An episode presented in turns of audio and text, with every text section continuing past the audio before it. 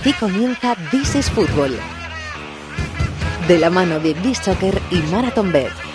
Con Fernando Evangelio.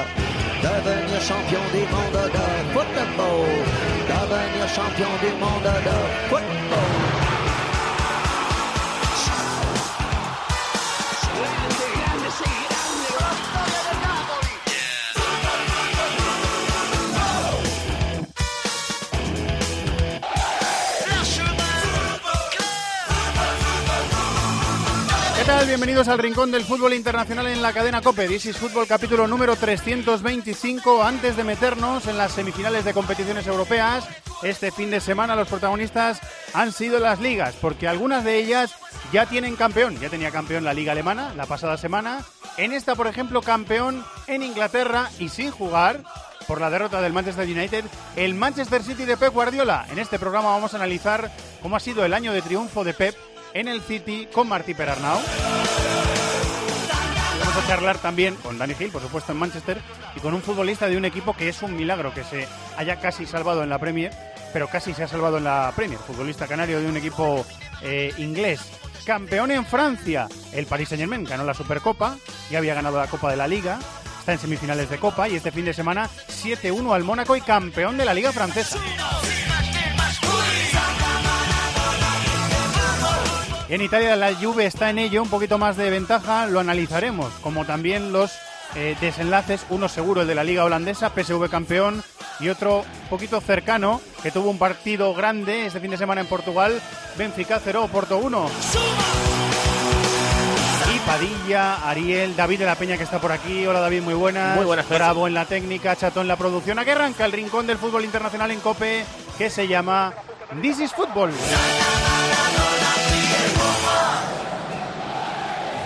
En Cope, tiempo de juego es algo más que deporte. Hola Pepe, buenas tardes, tiempo de juego. Bienvenidos de Es nuevo. entretenimiento. Dani Martínez, la última. Búscame otro huequín, ¿eh? Para hacer otra. Beso, Dani. Es información. Decimos ya, Miguelito, ¿quién juega en el Madrid? ¿Qué tal Manolo, Paco, Pepe, oyentes de Tiempo de Tiempo de juego con Paco González, Manolo Lama y Pepe Domingo Castaño. El mejor equipo de la radio deportiva española. Cope. Estar informado. Straight from Jam down to London. Ragamuffin where we say.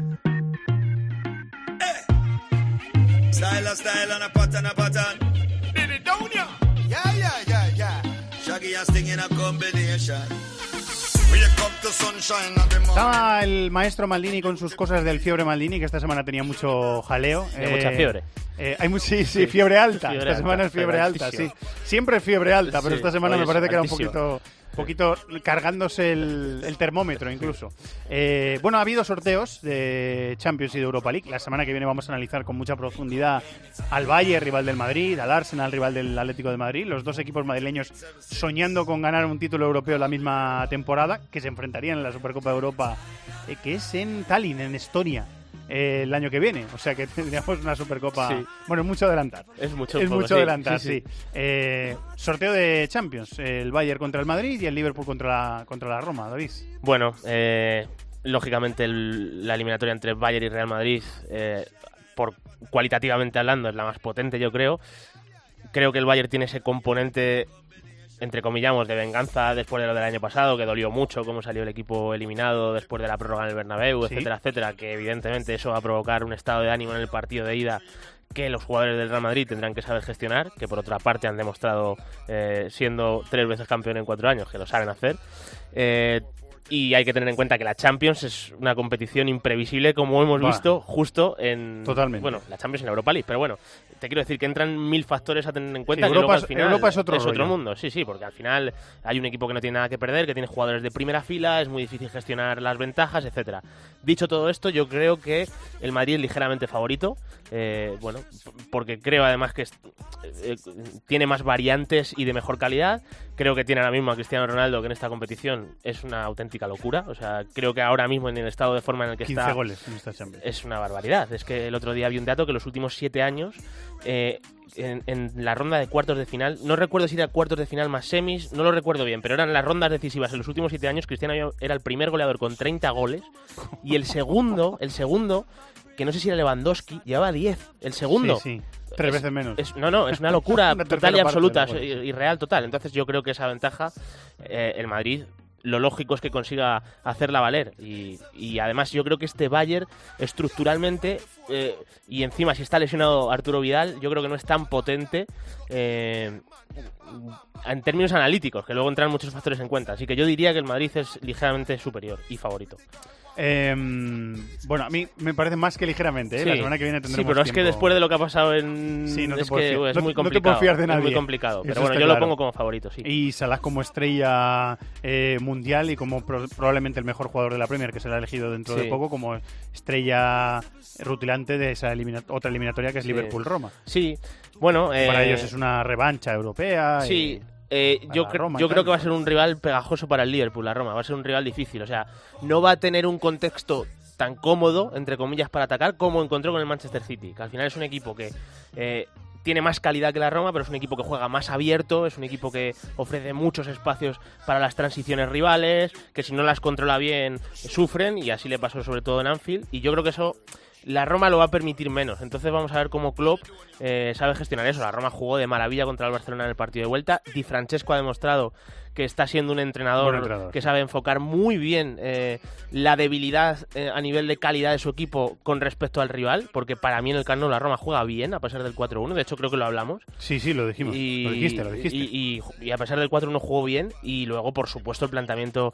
en el Estadio Olímpico es que fue, vamos, espectacular. O sea, es que yo creo que el partido lo gana Di Francesco. Más allá de que Checo juegue muy bien, pero sin ese planteamiento era imposible. Entonces, pues eh, no descartaría una sorpresa, tampoco. O sea, no descartaría que la Roma le pudiera meter mano al Liverpool. Si bien es cierto que al final los jugadores más decisivos los tiene el Jürgen Klopp. Eh, la semana que, viene entramos más en materia y creo que con algún protagonista gordo que vamos a tener. eh, ya lo veremos. Eh, semifinales de, de Europa League. Atlético de Madrid contra el Arsenal. Eh, y la otra semifinal es entre el Marsella y el Salzburgo, que es hasta el Sí. momento la revelación de la competición, Sí, el sí. Red Bull Salzburgo. Estuve viendo los dos partidos de tanto el Marsella como el Salzburgo y yo, por la fisionomía que tienen los dos equipos, me espero una eliminatoria muy divertida. Porque son, o sea, los dos entrenadores Sí, apuestan por jugadores dinámicos, de buen manejo de pelota, tienen mentalidades muy Sí, similares. con la portería rival en la cabeza. Sí, son verticales. Yo espero una eliminatoria bastante abierta. Y luego, estoy notando que se le da, en líneas generales, muy favorito al Atlético de Madrid contra el Arsenal. Y Yo también se lo doy. ¿eh? yo eh, no es por ser agorero, pero me parece que es atrevido. O sea, yo creo que el Atlético de Madrid estructuralmente es mejor equipo que el Arsenal, pero creo que el Arsenal tiene jugadores de primera fila de verdad. O sea, tiene jugadores, tiene Ozil, tiene Ramsey, tiene Mkhitaryan, tiene Lacazette, tiene jugadores de verdad para cambiar la eliminatoria a su favor y luego eh, está en una situación muy similar a la del Manchester United la temporada pasada. Eso, ganar Sí, la Europa League obligado. o no ir a la Champions. Sí. Entonces eso, a nivel de concentración, de intensidad, de, de- de ir ganando los pequeños duelos, le va a dar un plus de energía al Arsenal. Eh, yo veo una eliminatoria muy igualada, ¿eh? O sea, lo veo que es un, que ha sido un fastidio, sobre todo para el Atlético de Madrid, es lo que pienso. Bueno, lo veremos, una final anticipada, eso sí que podría decirse, porque es la final que esperaban muchos en la Europa League. La semana que viene entramos en materia. Vamos hasta Málaga, venga. La lista inteligente de This is Football. Con B-Soccer.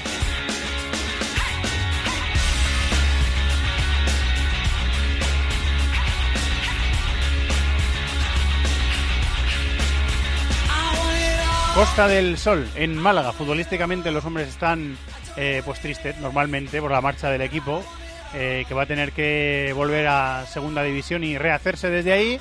Eh, pero bueno, en Málaga hay una empresa, hay una gran empresa eh, futbolera, con mucha gente trabajando allí. Y nosotros tenemos la suerte de que sean eh, amigos eh, y compañeros de este programa. ¿Verdad que sí, Quique Salvatierra? Y encantadísimo. ¿Has visto cómo ha Fernando. salido del regate? ¿Eh? Maravilloso, maravilloso, ¿eh? ¿Has Que te cómo- diría casa con un cañito, sí, Muy bien. bueno, no tanto, pero, pero una bicicleta, ¿eh? Sí que he driblado un poquito y he salido bien. Pensaba Una que me iba a caer al suelo, pensaba que me iba a caer al suelo, pero al final no he salido mal. Eh, bueno, clave Champions, ¿no? Me decías que querías hacer clave Champions, que era lo más lógico. Sí, después de esos cuartos de final que me han dejado casi boquiabiertos, había que tirar un, un guiñito al- a los cuartos. Es verdad que ya tenemos el sorteo, que hay análisis de, de lo que se viene, pero pero tampoco hay que olvidar lo que, lo que ocurrió la semana pasada entre el martes y el miércoles, porque se puede decir que es casi historia de la Champions. Sí, señor, el siguiente es el 11 de los cuartos de final de la Champions. El mejor 11 se entiende. Empezando por la portería. Pues sí, un 4-3-3, te comento, bastante ofensivo, tengo que decir, lo que han fabricado aquí los duendecitos esta semana. Y en la portería, pues creo que uno de los porteros más o menos decisivos y los que más han amargado al Manchester City en este caso, Carius.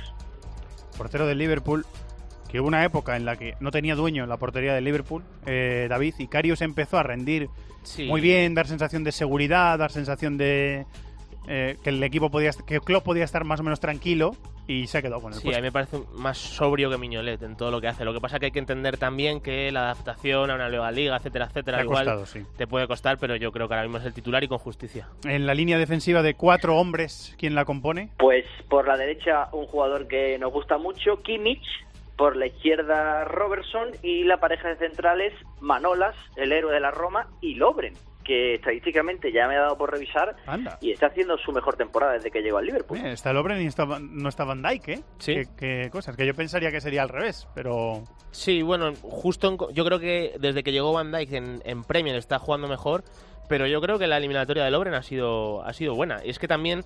eh, por la el tipo- llegada de Van Dijk ha, ha influido a la mejora de Seguramente, Lobren. y además es que pasa una cosa, que justo el, ¿eh? el tipo de delantero que tiene el City, que es muy móvil, muy dinámico, lo suele defender mejor Lobren que Van Dijk, que es más un jugador más referente, más de juego aéreo, eh, que tiene cierta velocidad para anticipar, pero tampoco es un jugador súper ágil, ¿no? Entonces tiene lógica.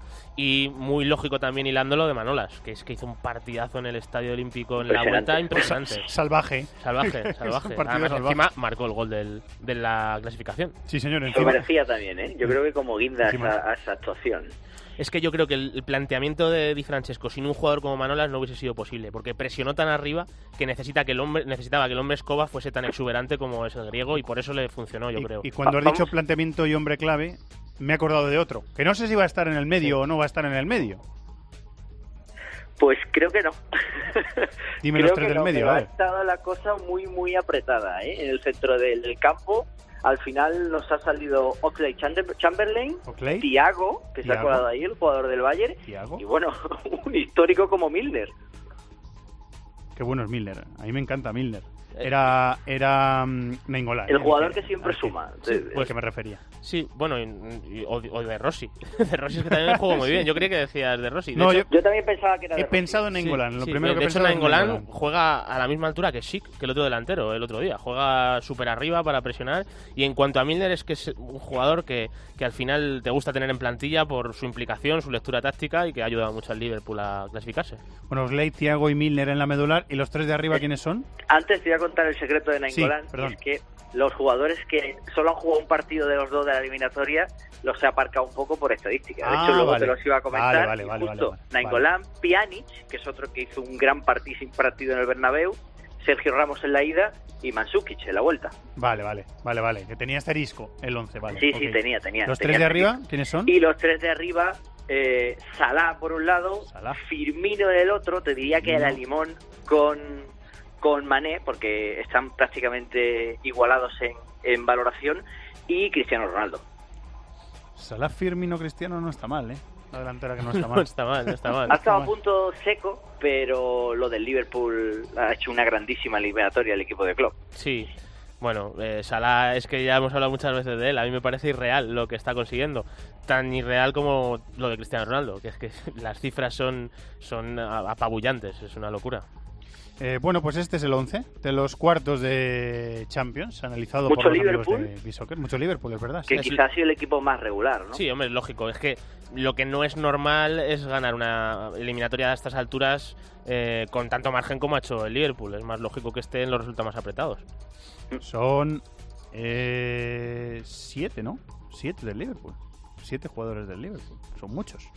Eh, bueno, pues la semana que viene más listas, inteligentes. Dale un abrazo a los Sí, duendecillos de nuestra parte, Quique. Se lo daré de vuestra parte. Un abrazo de vuelta para allá. We're not creative enough. We're not positive enough.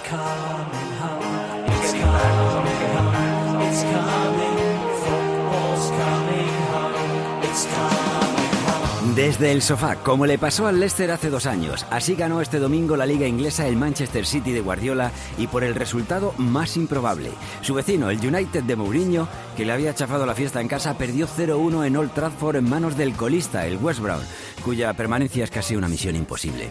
Es el quinto título de campeón de Inglaterra para el City, que ha dominado de forma tiránica la liga más competitiva del viejo continente y que el sábado ya nos había dejado una brillante victoria en Wembley ante el Tottenham 1-3. Además, el Liverpool sigue lanzado 3-0 al Bournemouth con otro gol más de Sadio Mané.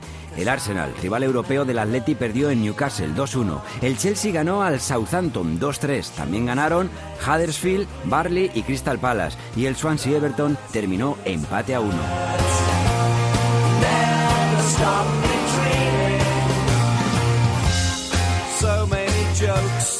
Esa crónica, película de la jornada en Inglaterra, en la Premier, cuyo punto culminante, porque supuso un título, enseguida lo vamos a tratar con más profundidad, fue el partido, sorprendente partido, de Old Trafford.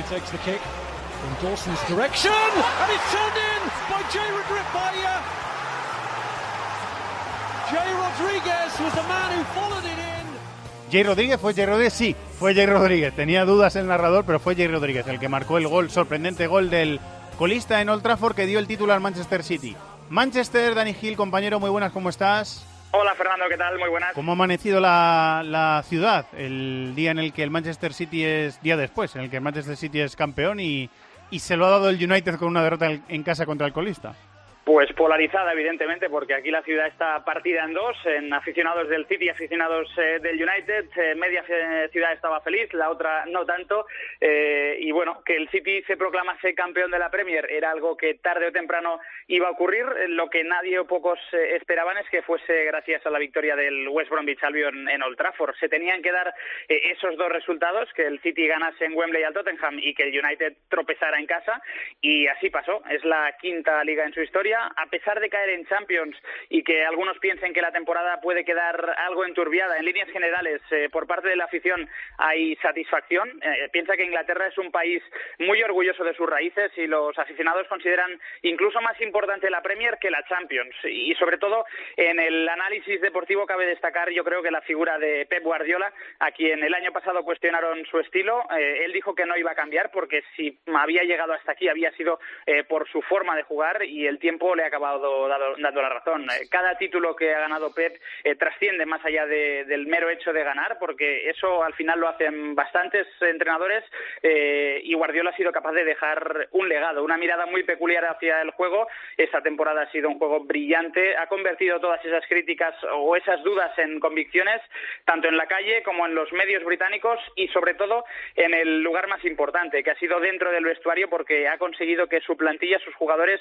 crean en una forma de jugar eh, bastante contracultural aquí en Inglaterra. Eh, hace dos años, cuando el Leicester ganó la Liga Inglesa, gracias a una victoria del eh, Chelsea en campo del Tottenham, si no recuerdo mal, se hizo viral la imagen de los jugadores del Leicester celebrando en, en casa de uno de ellos.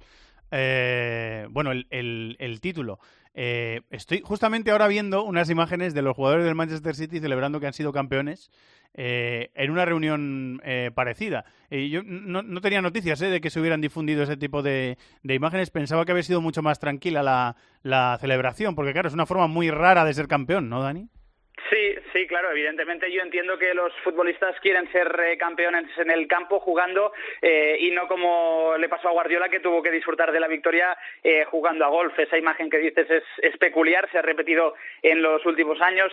ayer desde Old Trafford vimos unas imágenes de la BBC que conectó con Vincent Company, con el capitán desde su casa, celebrándolo con su familia y hay una, hay una idea del capitán que, que para mí explica un poco el éxito de Guardiola, que es lo que te comentaba ahora, ¿no? que ha sido capaz de convencer a sus jugadores de que este tipo de fútbol también puede triunfar en Inglaterra, eh, que no hace falta trabajar tanto las entradas, los tackles, como dicen aquí, eh, como el hecho de a lo mejor no perder el balón, saber qué, es, qué hacer siempre, hacia dónde dirigir cada pase, y lo que decía el capitán del City, Vincent Company, es que es una lástima que no haya conocido a Guardiola eh, diez años antes porque hubiera mejorado mucho, y tengo la percepción de que ese, esa opinión la, la, tendrían muchos futbolistas, ¿no? que han pasado por, por el Barça, por el Bayern y también en el City, muchos futbolistas eh, que hubieran estado más tiempo con Guardiola seguramente hoy en día eh, serían mejores. Próximo partido el, el domingo en casa contra el Swansea. ¿Tú que lo vas a tener que cubrir?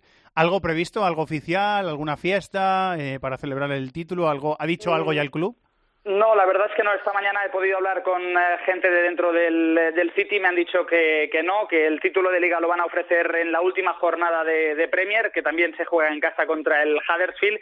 Eh, veremos si, si, habrá alguna rúa a final de temporada, pero en las próximas semanas eh, no está previsto. Bueno, pues lo contaremos en este programa también. Gracias, Dani. Un abrazo. Un abrazo fuerte.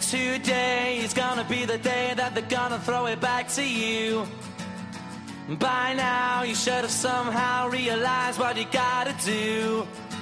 I don't believe that anybody feels the way I do about you now.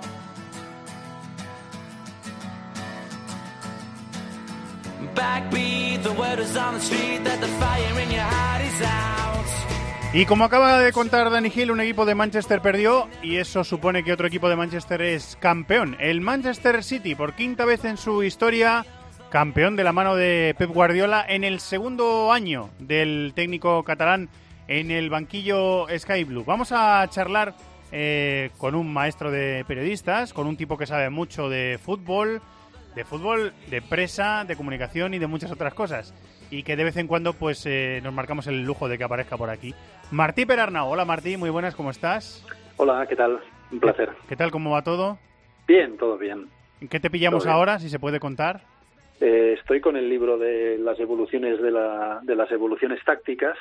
Y Seguimos ya, ahí dándole, ¿no? Seguimos. Ahí. Sí, pero ya es que en otoño tengo que tiene que salir. O sea que ahora ya me han ¿Tienes puesto hora, tienes hora tope, ¿no?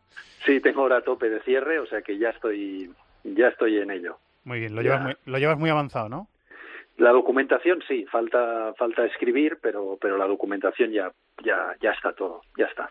Bueno, y nos avisarás cuando salga, ¿eh? Sí, sí, por supuesto. Nos avisarás y lo devoraremos, porque tenemos ganas de, de leerlo. Eh, ¿Dónde te ha pillado? ¿Te ha pillado escribiendo, recopilando información? El Bueno, ha sido, ha sido un título eh, en diferido, porque ha sido un título indirecto el del Manchester City. Un poco raro, ¿no? Bueno, sí, lo, bueno, para los aficionados del City yo creo que, le, que lo han disfrutado más, porque la semana pasada estaban enfadados por porque no habían podido celebrarlo en casa, pero claro, ayer estaban eufóricos porque lo habían celebrado en Old Trafford. y claro, para ellos es como, eh, como me decían varios aficionados, pues que casi preferían eso, ¿no? Que en lugar de celebrarlo en casa, celebrarlo, celebrarlo en casa del gran rival. Eh, Martín, enseguida nos ponemos a hablar de, de, fútbol, de táctica, de cosas que han cambiado en la Premier, de cosas que ha cambiado Pep. Pero quería hacer una reflexión en voz alta que el otro día nos surgió de forma espontánea en el programa. No sé si fue en el partidazo fue en tiempo de juego. Creo que fue en tiempo de juego. Eh, no, fue en el partidazo. Fue en el partidazo después del, del, partido de Champions del Manchester City contra el, contra el Liverpool.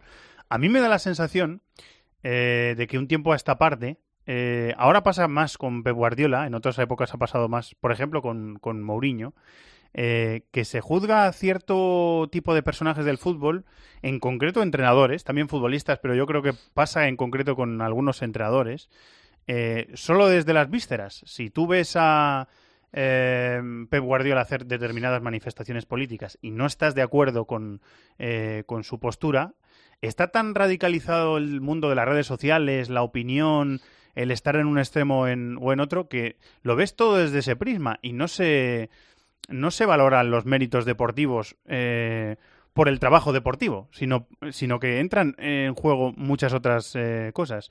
Mm, no, sé qué se te ocurre a ti sobre, sobre esto. Era lo primero sobre lo que quería charlar. Me ha, salido también espontáneamente, ¿eh? también te lo digo.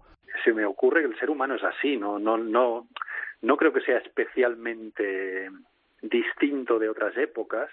Es distinto, como dices tú, la manifestación es distinta porque, porque en este momento eh, cualquiera tiene acceso a difundir su opinión, digamos, eh, en unas redes sociales o donde sea, ¿no? Y por tanto da la sensación de que hay da la sensación de que hay más ruido que antes. Posiblemente haya más ruido, pero sobre todo es la sensación de que hay más ruido. Pero la base de lo que tú has narrado no es tanto el hecho de que haya ruido como el hecho mm, sociológico de, que de que uno de los grandes motores del ser humano en general históricamente es el odio, el odio a todo lo que es distinto. Bueno, eh, se me ocurre eso y se me ocurre pues que en general eh, todo aquel que trabaja en, en ámbitos educativos, por ejemplo, pues su principal misión no es tanto enseñar las cordilleras de, de un continente como formar a esas personas en culturas tolerantes, en culturas precisamente que eh, permitan controlar, minimizar y reducir esos componentes de odio que son tan tentadores y tan fácilmente tan estimulantes y en los que es tan fácil caer por parte de todos nosotros, ¿no? A mí me da la sensación de que a, a otra, en otras épocas a, a Mourinho, en esta en concreto a Pep, se les juzga solo desde las vísceras y me parece injusto. Es mi opinión personal. Eh, es una reflexión que me acaba de venir. El otro día la, la comentábamos, eh, yo creo que fue en una pausa del, del programa y quería saber qué opinabas tú. Sí, lo que pasa es que, el, que el, sí, coincido, eh, coincido contigo. Lo que ocurre es que por otro lado, ese mismo, esa misma afirmación que tú haces eh, ya califica por sí mismo al, a quien a quien juzga, es decir, el ser humano mm, debe juzgar desde la razón, desde el raciocinio, desde el conocimiento, pero no desde las vísceras. Añado que yo soy una persona que a veces eh, prejuzga demasiado también. Es algo que estoy intentando corregir. David me está mirando de una forma que no sé si quiere decir algo. Tengo- añadir a esto tengo alguna po- cosa. poco que añadir porque estoy muy de acuerdo, pero simplemente una cosa y creo que a veces se olvida que, que es- estamos hablando de un juego. O sea, que al final el fútbol, te quiero decir que, Bien dicho. sabes, que, que por ejemplo yo en mi caso eh, ni siquiera entro a valorar otras cosas y, y sí intento eh, absorber lo que me hace disfrutar o no de- en Eh, base al juego. Es nuestro modo de vida, también, también hay que tenerlo en cuenta, Y, pero... y pero yo de- no debo de decir que en, en ese caso, en este caso, yo disfruto mucho con lo que hace Guardiola en relación al juego y, y- o sus decisiones deportivas eh, fuera del terreno de juego, que son dejar de entrenar a Leo Messi porque él ha querido probar en otras culturas su forma de entender el juego, ¿no? Y es algo que también admiro. Pero creo que a veces se olvida que es un juego y por eso rebasamos un límite que nos lleva a situaciones que yo no comparto. Em, Bueno, es, un, es, un, es, un, es una reflexión muy interesante porque, digamos, es uno de los componentes del deporte que yo creo que más carencia existe, que es el del juego. Hay un, hay un libro histórico de, de, de un sociólogo de, de Huitinga, eh, Homo Ludens, el hombre que juega, eh, que, digamos, interpreta y analiza precisamente la componente de juego que tiene el deporte. Y, no es no es un componente precisamente pequeño es un componente trascendental en lo que es la actividad deportiva. Lo que ocurre es que si en este mundo tan tenso en el que vivimos tan estimulado por el odio y por una falsa competitividad el componente del juego ha quedado reducido a la mínima expresión cuando me refiero al componente del juego, sea, al del juego por el juego. Es decir, hay, hay eh, bueno, eso desde, desde que el fútbol es fútbol, hay voces que reclaman precisamente que el componente del juego es mucho más importante que el de la competición. Yo que estoy con, con el libro que te comentaba, no te puedes llegar a imaginar mm, la cantidad de voces que hay en Inglaterra en los años 30 y 40 ¿Mm? contra el resultado y contra la competición. Sí, en, una época, Martín, en el que el, el mundo eh, del juego profesional estaba mal visto. O sea, el lado profesional del juego estaba mal visto. Sí, sí. Y, digamos, ¿por qué había tanta crítica? Pues porque la parte del juego, la parte de juego, de jugar bien, de disfrutar, de dar un espectáculo, de que el aficionado disfrute yendo a un partido, a disfrutar y salga de allí como cuando uno va a, a, no sé, a, a, a ver a Ida de Verdi y dice, bueno, pues he salido después de tres horas y he disfrutado con eso, pues digamos ese componente, ya en los años 30 los ingleses estaban diciendo, cuidado que lo perdemos. Daría para un debate mucho más amplio, pero era una reflexión que quería compartir contigo y quería eh, escucharte, queríamos escuchar tu, opinión. Hay un artículo de eh, Guillem Balaguer, que también es colaborador de este programa y también tenemos el lujo de, de contar con él eh, de vez en cuando, cuando él puede, que describe hoy a Guardiola como el eh, Che Guevara del fútbol. La, el, éxito de este año, eh, Martí, de esta temporada, empezó por una refundación o por una reconstrucción del equipo eh, en verano que tú ya analizaste en el mercado de invierno. En enero, cuando te llamamos, ya lo analizaste, que era necesaria, ¿no? Hacía falta unos, una serie de cambios y hacía falta un, un, cambio de piezas. Hay mucha gente que dice, es que ha gastado mucho dinero. Bueno, el City eh, se puede permitir gastar ese dinero y lo, y, y lo, ha invertido de la forma que mejor eh, creía, como muchos otros equipos de la Premier han invertido mucho dinero también. Sí, sí, sí, él, evidentemente ha invertido mucho dinero desde hace años y también en estos dos años de Pep, evidentemente ha invertido mucho dinero. Hacía falta invertirlo. Bueno, lo, lo hablamos en lo hablamos en invierno. Recuerdo recuerdo perfectamente aquella conversación eh, y, y te conté lo que había hablado con el propio Pep en abril de 2016 en Múnich cuando decía eh, bueno había 12 jugadores mayores de 30 años. Y eh, el equipo necesitaba un cambio de cara muy importante. Eh, recuerdo que ya comentamos que no había hecho ese cambio de golpe el primer año. Bueno, a veces porque uno quiere y no puede, uno quiere pero no puede llevar a cabo todo lo que uno quiere, ¿no? Sí. Yo creo que él hubiera querido cambiar esos, digamos, esa cara del equipo el primer verano, pero no pudo hacerlo, pudo hacer la mitad y luego pues ha ido ha ido añadiendo esa segunda parte. Y ahora pues ya tiene el cambio del equipo el cambio del equipo hecho, aunque aunque la base del equipo ya estaba, porque de hecho si tú miras la alineación del sábado sigue habiendo ocho jugadores que que siete ocho jugadores que ya estaban, pero en cualquier caso teniendo en cuenta los titulares y el banquillo, es evidente que el equipo sí ha cambiado ya, que ha tardado dos años y que el próximo verano pues será un verano de, muy pocos fichajes porque ya lo que queda es un par de retoques, ¿no? Pero lo esencial ya, ya está hecho.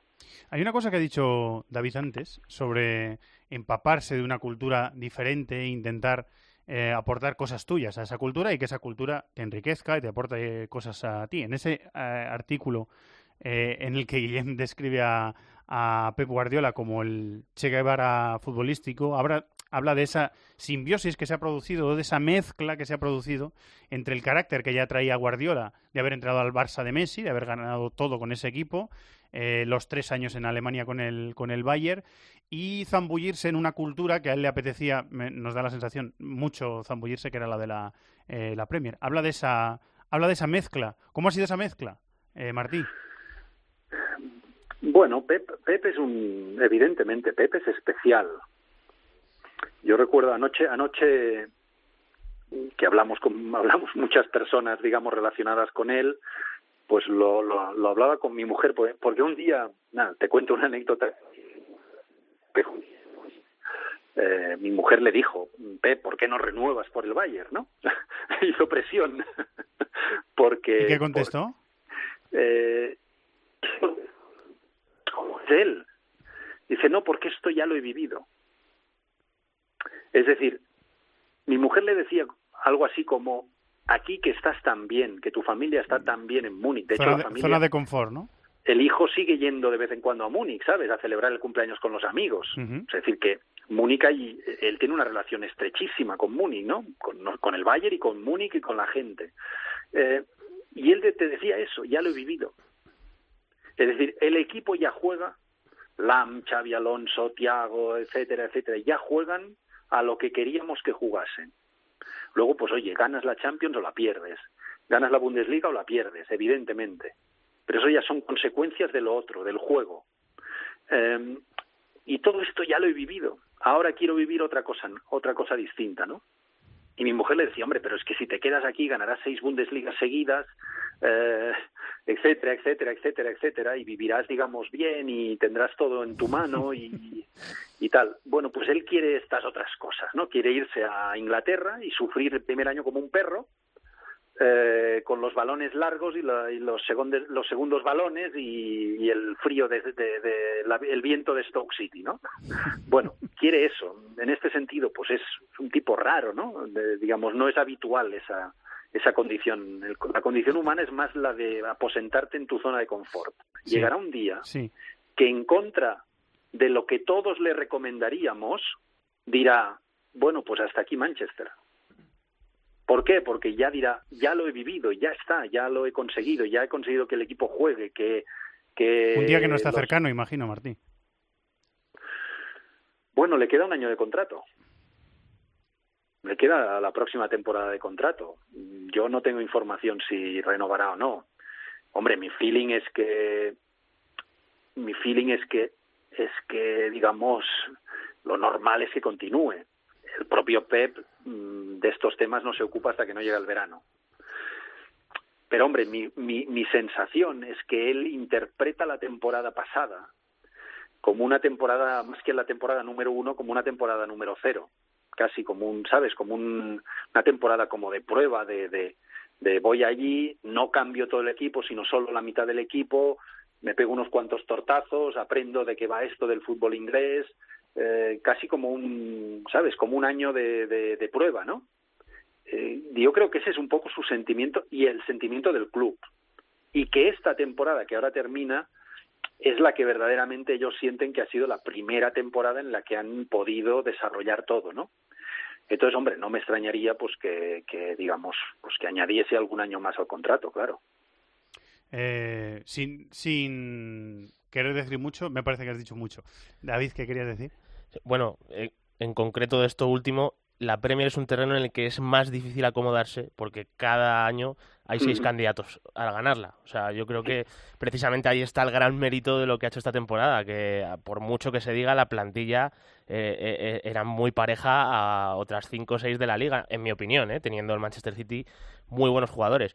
Y luego sobre la adaptación de Pep a la Premier, yo creo que también hay que rescatar eh, ciertos conceptos que ha decidido combatirlos con las propias armas inglesas. Si no, yo no entiendo, por ejemplo, el fichaje de Kyle Walker, que a mí me parece un, un lateral por los laterales que habíamos visto en Guardiola distintos, pero al ser un jugador tan explosivo, tan rápido, le ha ayudado a controlar las transiciones rivales, muy bien enfocado a la liga inglesa. Lo de Fernandinho como pivote, que es un jugador muy explosivo, a él seguro que el cuerpo le pedía poner a Gundogan, como vimos el otro día, pero adaptándose a la Premier League, apostó por Fernandinho y le ha funcionado de maravilla.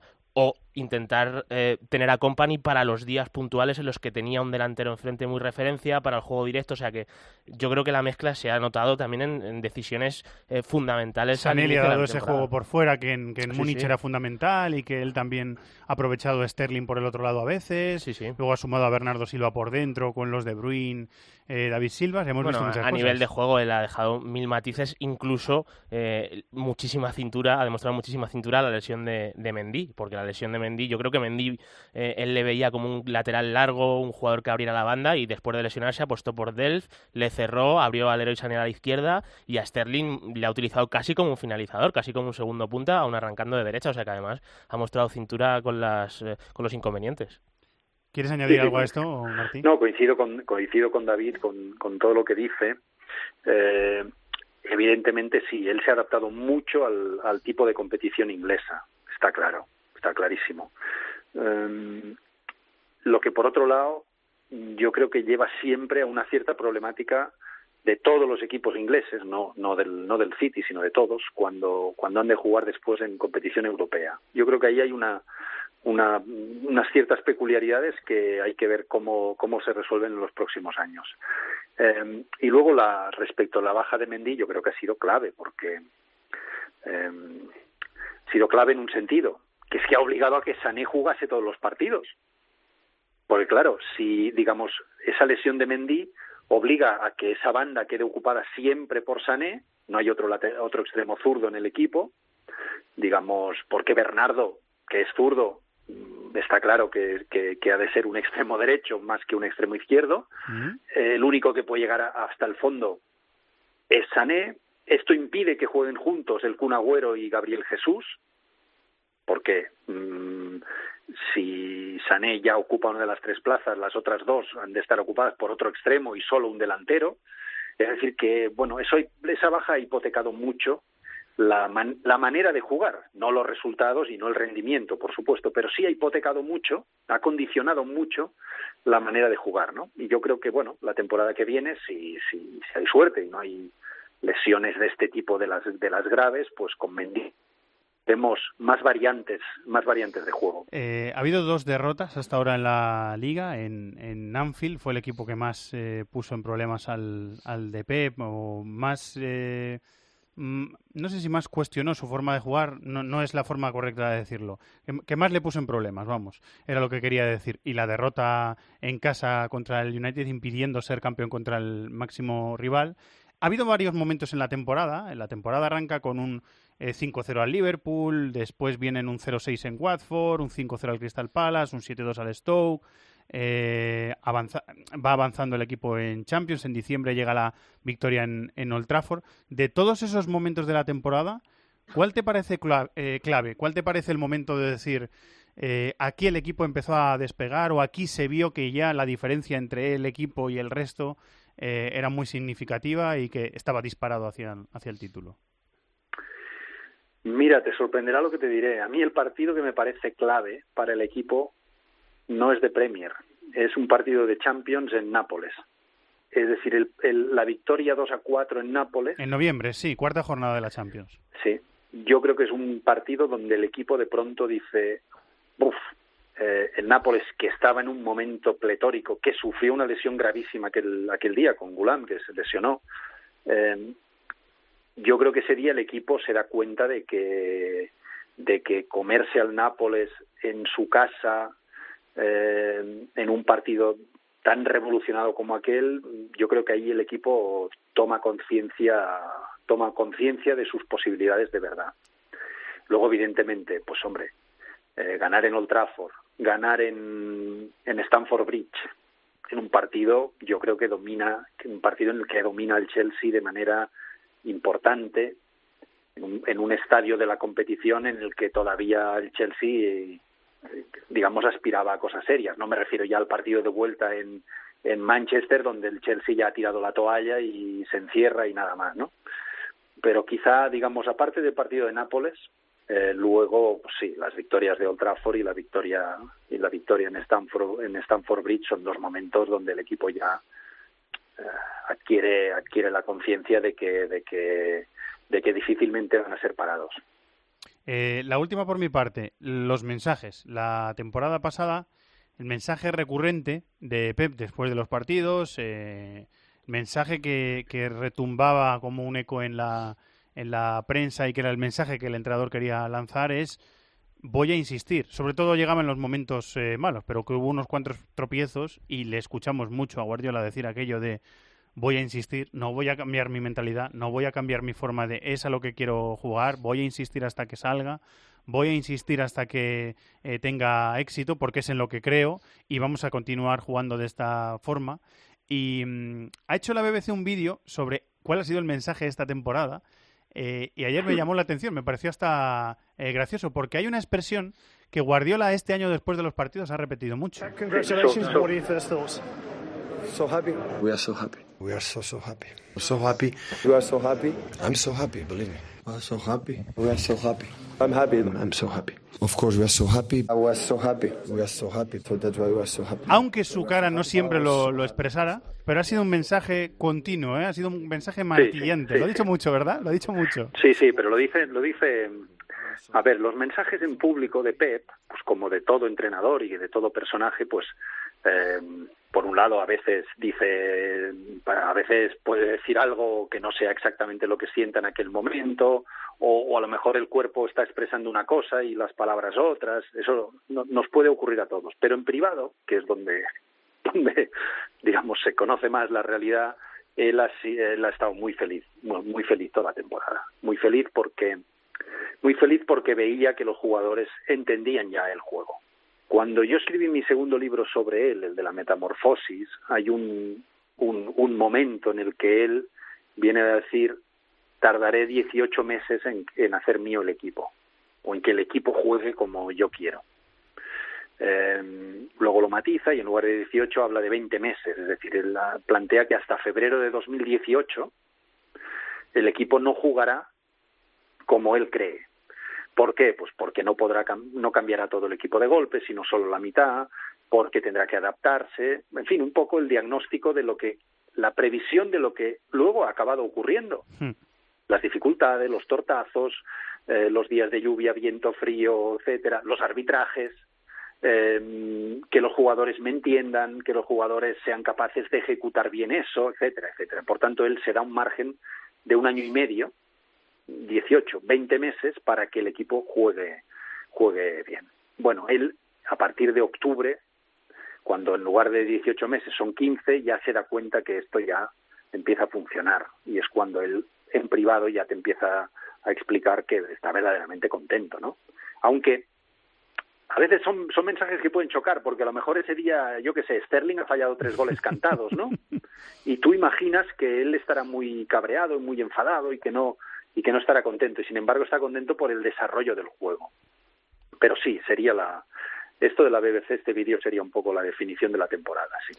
Eh, sí, es un mensaje que he repetido mucho, hasta llegar al momento cumbre que ha sido ganar la liga con el Manchester City, que era el, el primer objetivo. Ha llegado en el segundo año y puede estar eh, bien contenta la afición del Manchester City, que es campeona de Inglaterra. Martí, he hecho una mentira piadosa porque es que me acabo de dar cuenta de que has pasado mucho tiempo allí, conoces perfectamente el club por dentro, conoces perfectamente a la gente que trabaja en el Bayern, conoces perfectamente a muchos de los futbolistas que se han quedado después de que Pep se haya ido y no me resisto a preguntarte, aunque sea eh, someramente tu, tu opinión eh, de la eliminatoria contra el Madrid en semifinales de la Champions. Pues otra vez, otra vez gran, otra vez gran eliminatoria. Mm, El Bayern es un, el Bayern de Heinkes es un equipo de momentos, es un equipo de momentos. Digamos, eh, yo creo que este equipo tiene mejores jugadores que el Bayern de 2013, 2014, incluso 2015. Sí, mejores jugadores en promedio. En Sí, promedio, sí. evidentemente no hay un Philip Lam, pero hay un Kimmich, pero en promedio yo creo que tiene mejor, más que mejores jugadores, mejor plantilla. Creo que juega menos bien de lo que jugaba el Bayern de Heinkes, Estoy de por, acuerdo. compa- por comparar entrenador con, consigo mismo, ¿eh? Sí, sí, sí, sí. por, por no compararle con el Bayern de Sí, Pep sí, que sí, sí, jugaba sí, te distinto. entiendo, te entiendo. ¿eh? Sino, yo creo que el Bayern de Heinkes 2013 jugaba mejor en el sentido de más eficaz mm, en esa manera de jugar. El de hoy juega menos eficaz desde el punto de vista de Heinkes, pero le quedan bastantes cosas del juego de Pep. Estoy pensando cuando se juntan Kimmich, Boateng, Hummels, Thiago, James, Robben y combinan, y por tanto tiene un rostro más del que tenía el, el- el equipo de Heinkes de 2013. Mm, Yo creo que es un equipo muy, muy, muy peligroso. Muy peligroso. Peligrosísimo. Peligrosísimo. Es un equipo que puede encajar goles porque tiene alguna flaqueza defensiva, pero es un equipo que tiene una gran carga ofensiva. Bueno, vamos a ver eh, lo que pasa en esa eliminatoria de, de Champions, que como dice Martí es muy recurrente, la hemos visto muchas veces y la semana que viene la analizaremos un poquito más en profundidad. Siempre es un placer charlar eh, contigo y escucharte charlar de, de fútbol, Martí. Que vaya bien el libro, ¿eh? Iremos hablando. Muchísimas gracias, un placer. Gracias, Martí, un abrazo. Adiós.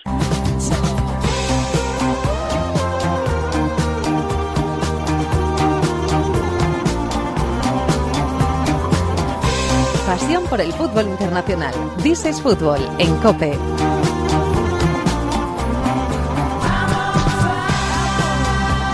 Vamos a cerrar el bloque Premier antes de apostar con Marathon Bet para la semana que viene, eh, charlando con un futbolista español de la Premier. En el fútbol ocurren milagros.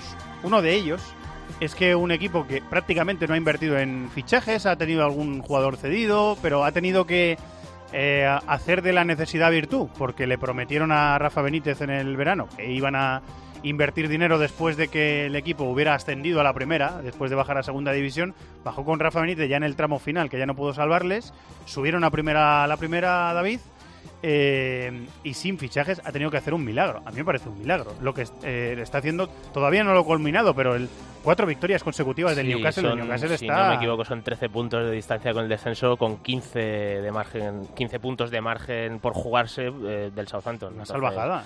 Sí, bueno, ha optimizado muy bien otra vez Rafa Benítez todos sus recursos, eh, las piezas que, Que ha tenido. que son poquitos. Sí, y bueno, pues, sin ir más lejos, por ejemplo, la incorporación de Kennedy en el mercado invernal, que parecía ahí un fichaje low Le ha cost. venido muy bien. Y, ha y está jugando de maravilla. Sí, ha venido muy el bien, sí, brasileño. Ah, bueno, ha potenciado muy bien las piezas y entre ellas, por supuesto, a Jose Pérez, que para mí es el, el jugador clave en estas cuatro victorias. Está jugando a nivel altísimo. Uno de los eh, jugadores españoles de este Newcastle que han remado también ahí y duro y fuerte para que el equipo esté donde está. Hola, Yoce, muy buenas.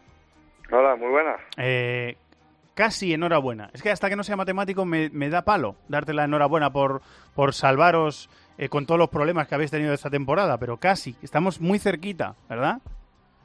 Sí, estamos a, a- a un paso. Bueno, matemáticamente debería estar ya eh, más que cumplido, pero pero bueno, como tú dices, hasta que no sea matemático, eh, eh, no hay nada del todo hecho. Muy contentos, obviamente, eh, por cumplir incluso con creces lo que viene siendo el, el objetivo y, y bueno, sobre todo este, este momento de forma de- del equipo que lleva, lleva este último mes. Y tu, y tu momento de forma. Hemos charlado contigo varias veces, Ayoz, en este programa, eh, y siempre nos ha quedado la sensación, es algo común y es algo lógico. En todos los futbolistas de élite que vais a un equipo, queréis jugar y vais a una liga grande como la Premier y queréis ser eh, protagonistas, pero te hemos notado siempre ese afán por eh, esa lucha constante por jugar y jugar y aunque no tuvieras los minutos eh, que creías que te merecías o que, o que querías tener, eh, seguir peleando, seguir peleando. Ahora los estás teniendo y estás demostrando con, con, con nivel que estás respondiendo, ¿no? Contento por lo Sí. tanto, ¿no?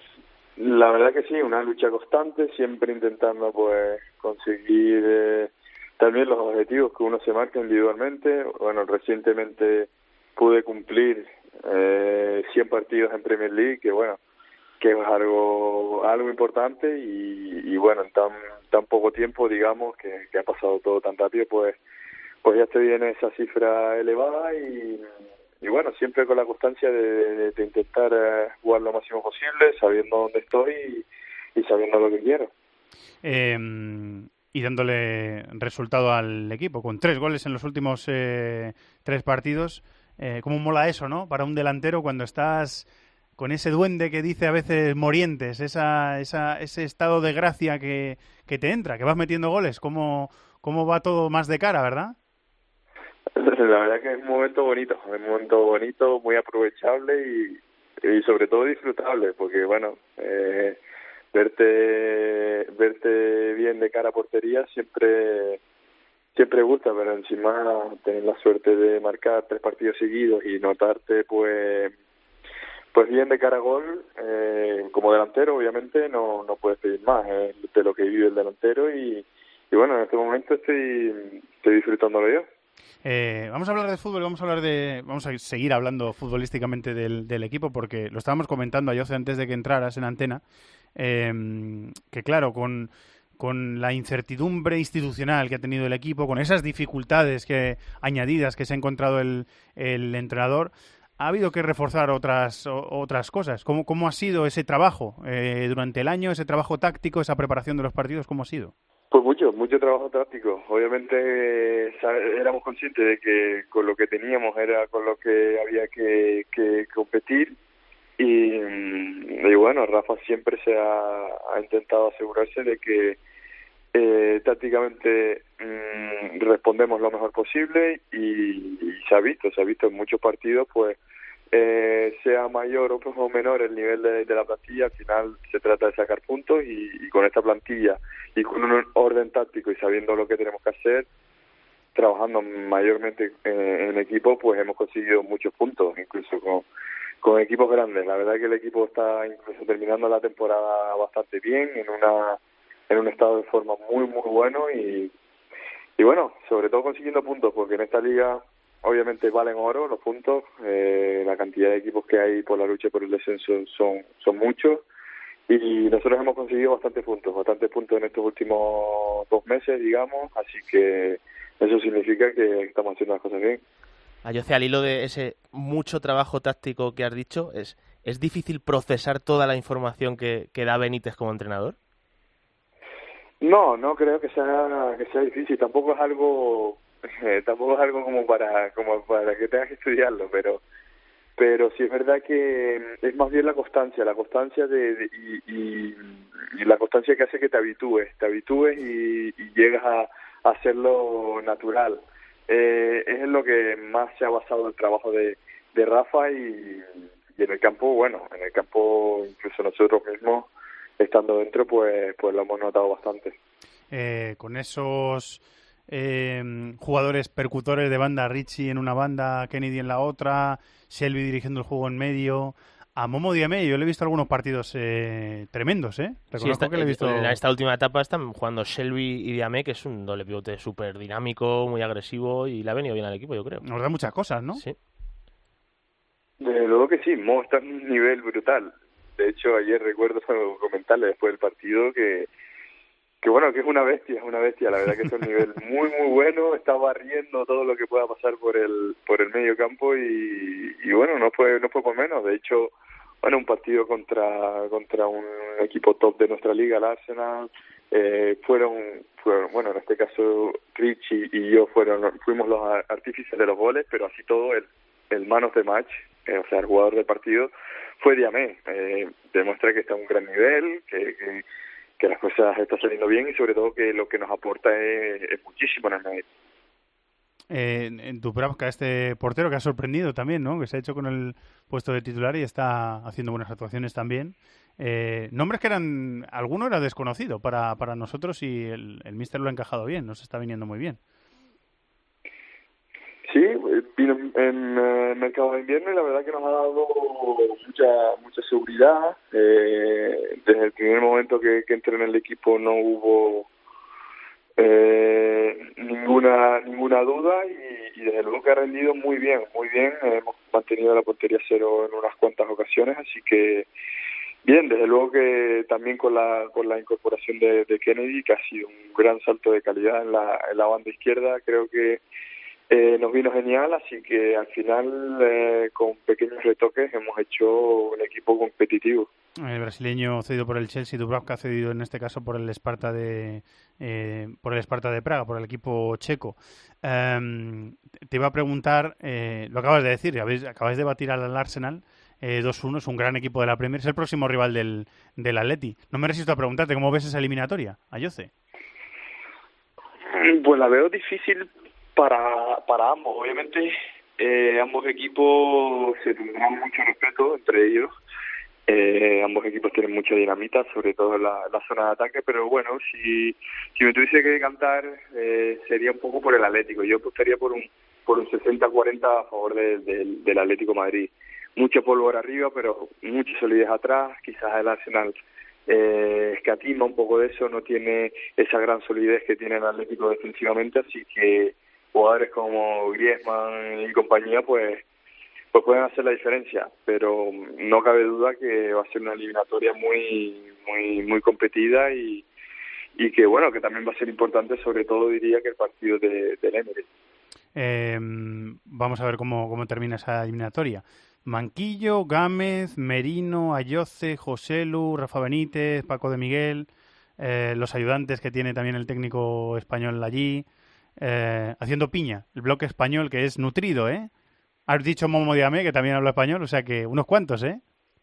Pues sí, somos un, un grupito bien grande, de haberme quedado prácticamente solo a traerme a traerme unos cuantos buenos. La verdad que ha sido es, un, es un gran aliciente tener a, a, chicos españoles con contigo que compartes todos los días, ya que, que bueno que estás fuera estás lejos de casa, eh, encima son grandísimas personas, así que nos hemos hecho aquí nuestro huequito eh, como grupo, eh, haciéndonos haciéndonos fuertes y, y, bueno, de hecho creo que somos el, el club inglés con más españoles junto al Chelsea, si no me equivoco, así que el, el Newcastle está medio españolizado.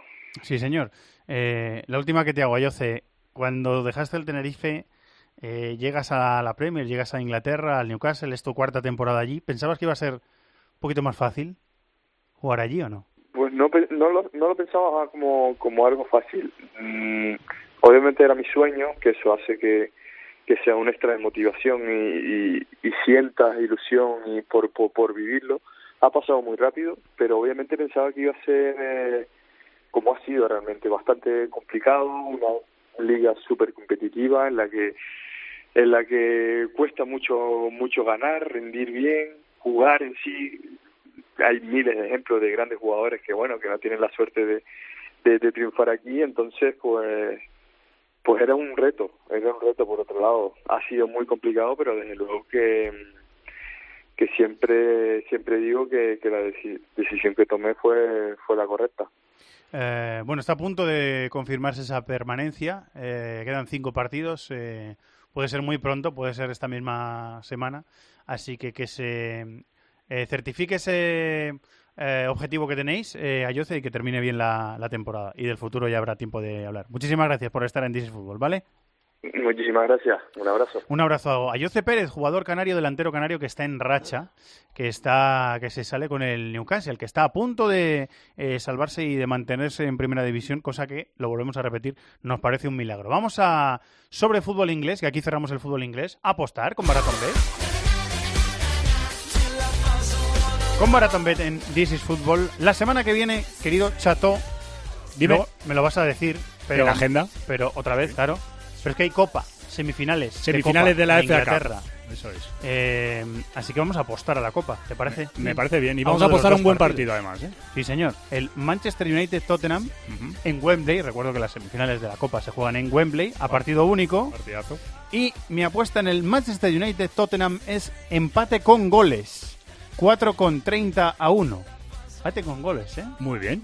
A mí yo voy, prórroga. yo voy un poquito ahí por el Pues- estilo. Yo he dicho que los dos goles, o sea, que los dos equipos marcan y que acaba ganando el Tottenham, que se paga 4,55 a 1. Uh, se paga bien eso, ¿eh? Ese está muy bien. Se paga bien, sí. Yo me la voy a jugar a un resultado exacto.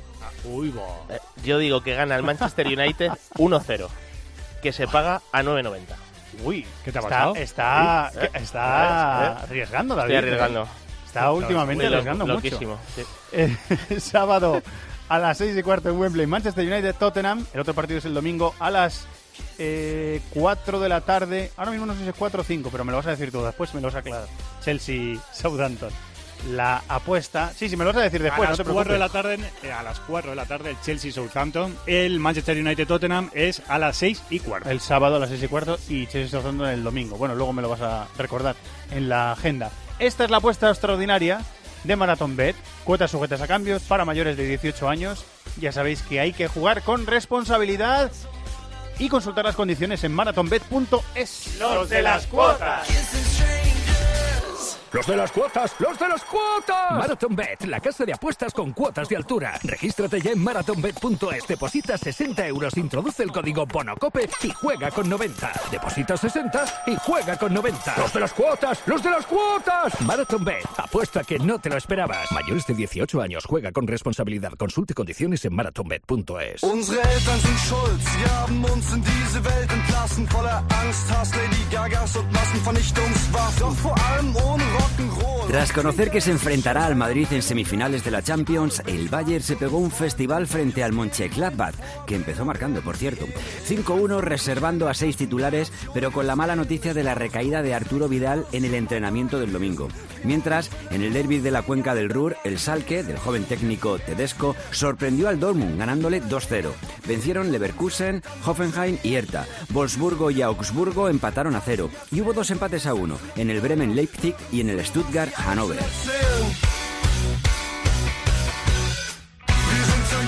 Vamos al mundo marca, Alberto Rubio, compañero, muy buenas.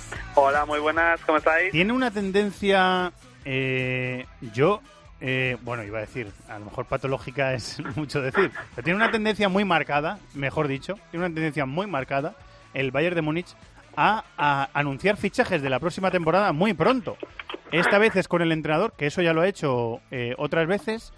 Claro, ¿qué puede pasar? Eh, puede pasar que ese entrenador tenga que jugarse un resultado de ese fin de semana y le pinten la cara, que es lo que ha pasado con Nico Kovac, que dentro de 15 días haya un Bayern e Inter de Frankfurt, es decir, que Nico Kovac visite la casa del Bayern con su equipo jugándose cosas y que incluso se puedan enfrentar en una hipotética final de Copa. O sea, destino es, es así de caprichoso a veces.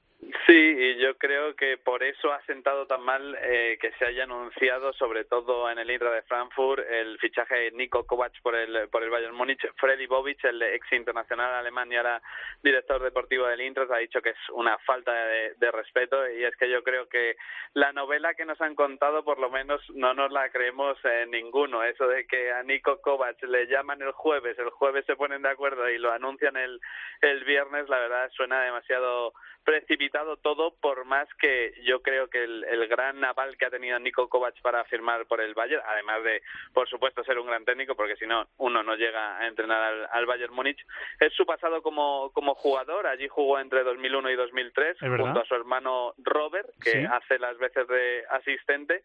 Y además ambos tienen una gran relación con el ahora director deportivo del Bayern Múnich, eh, Hassan Salihamidzic, entre otras cosas, porque fue precisamente también compañero suyo en esos años. Sí, señor.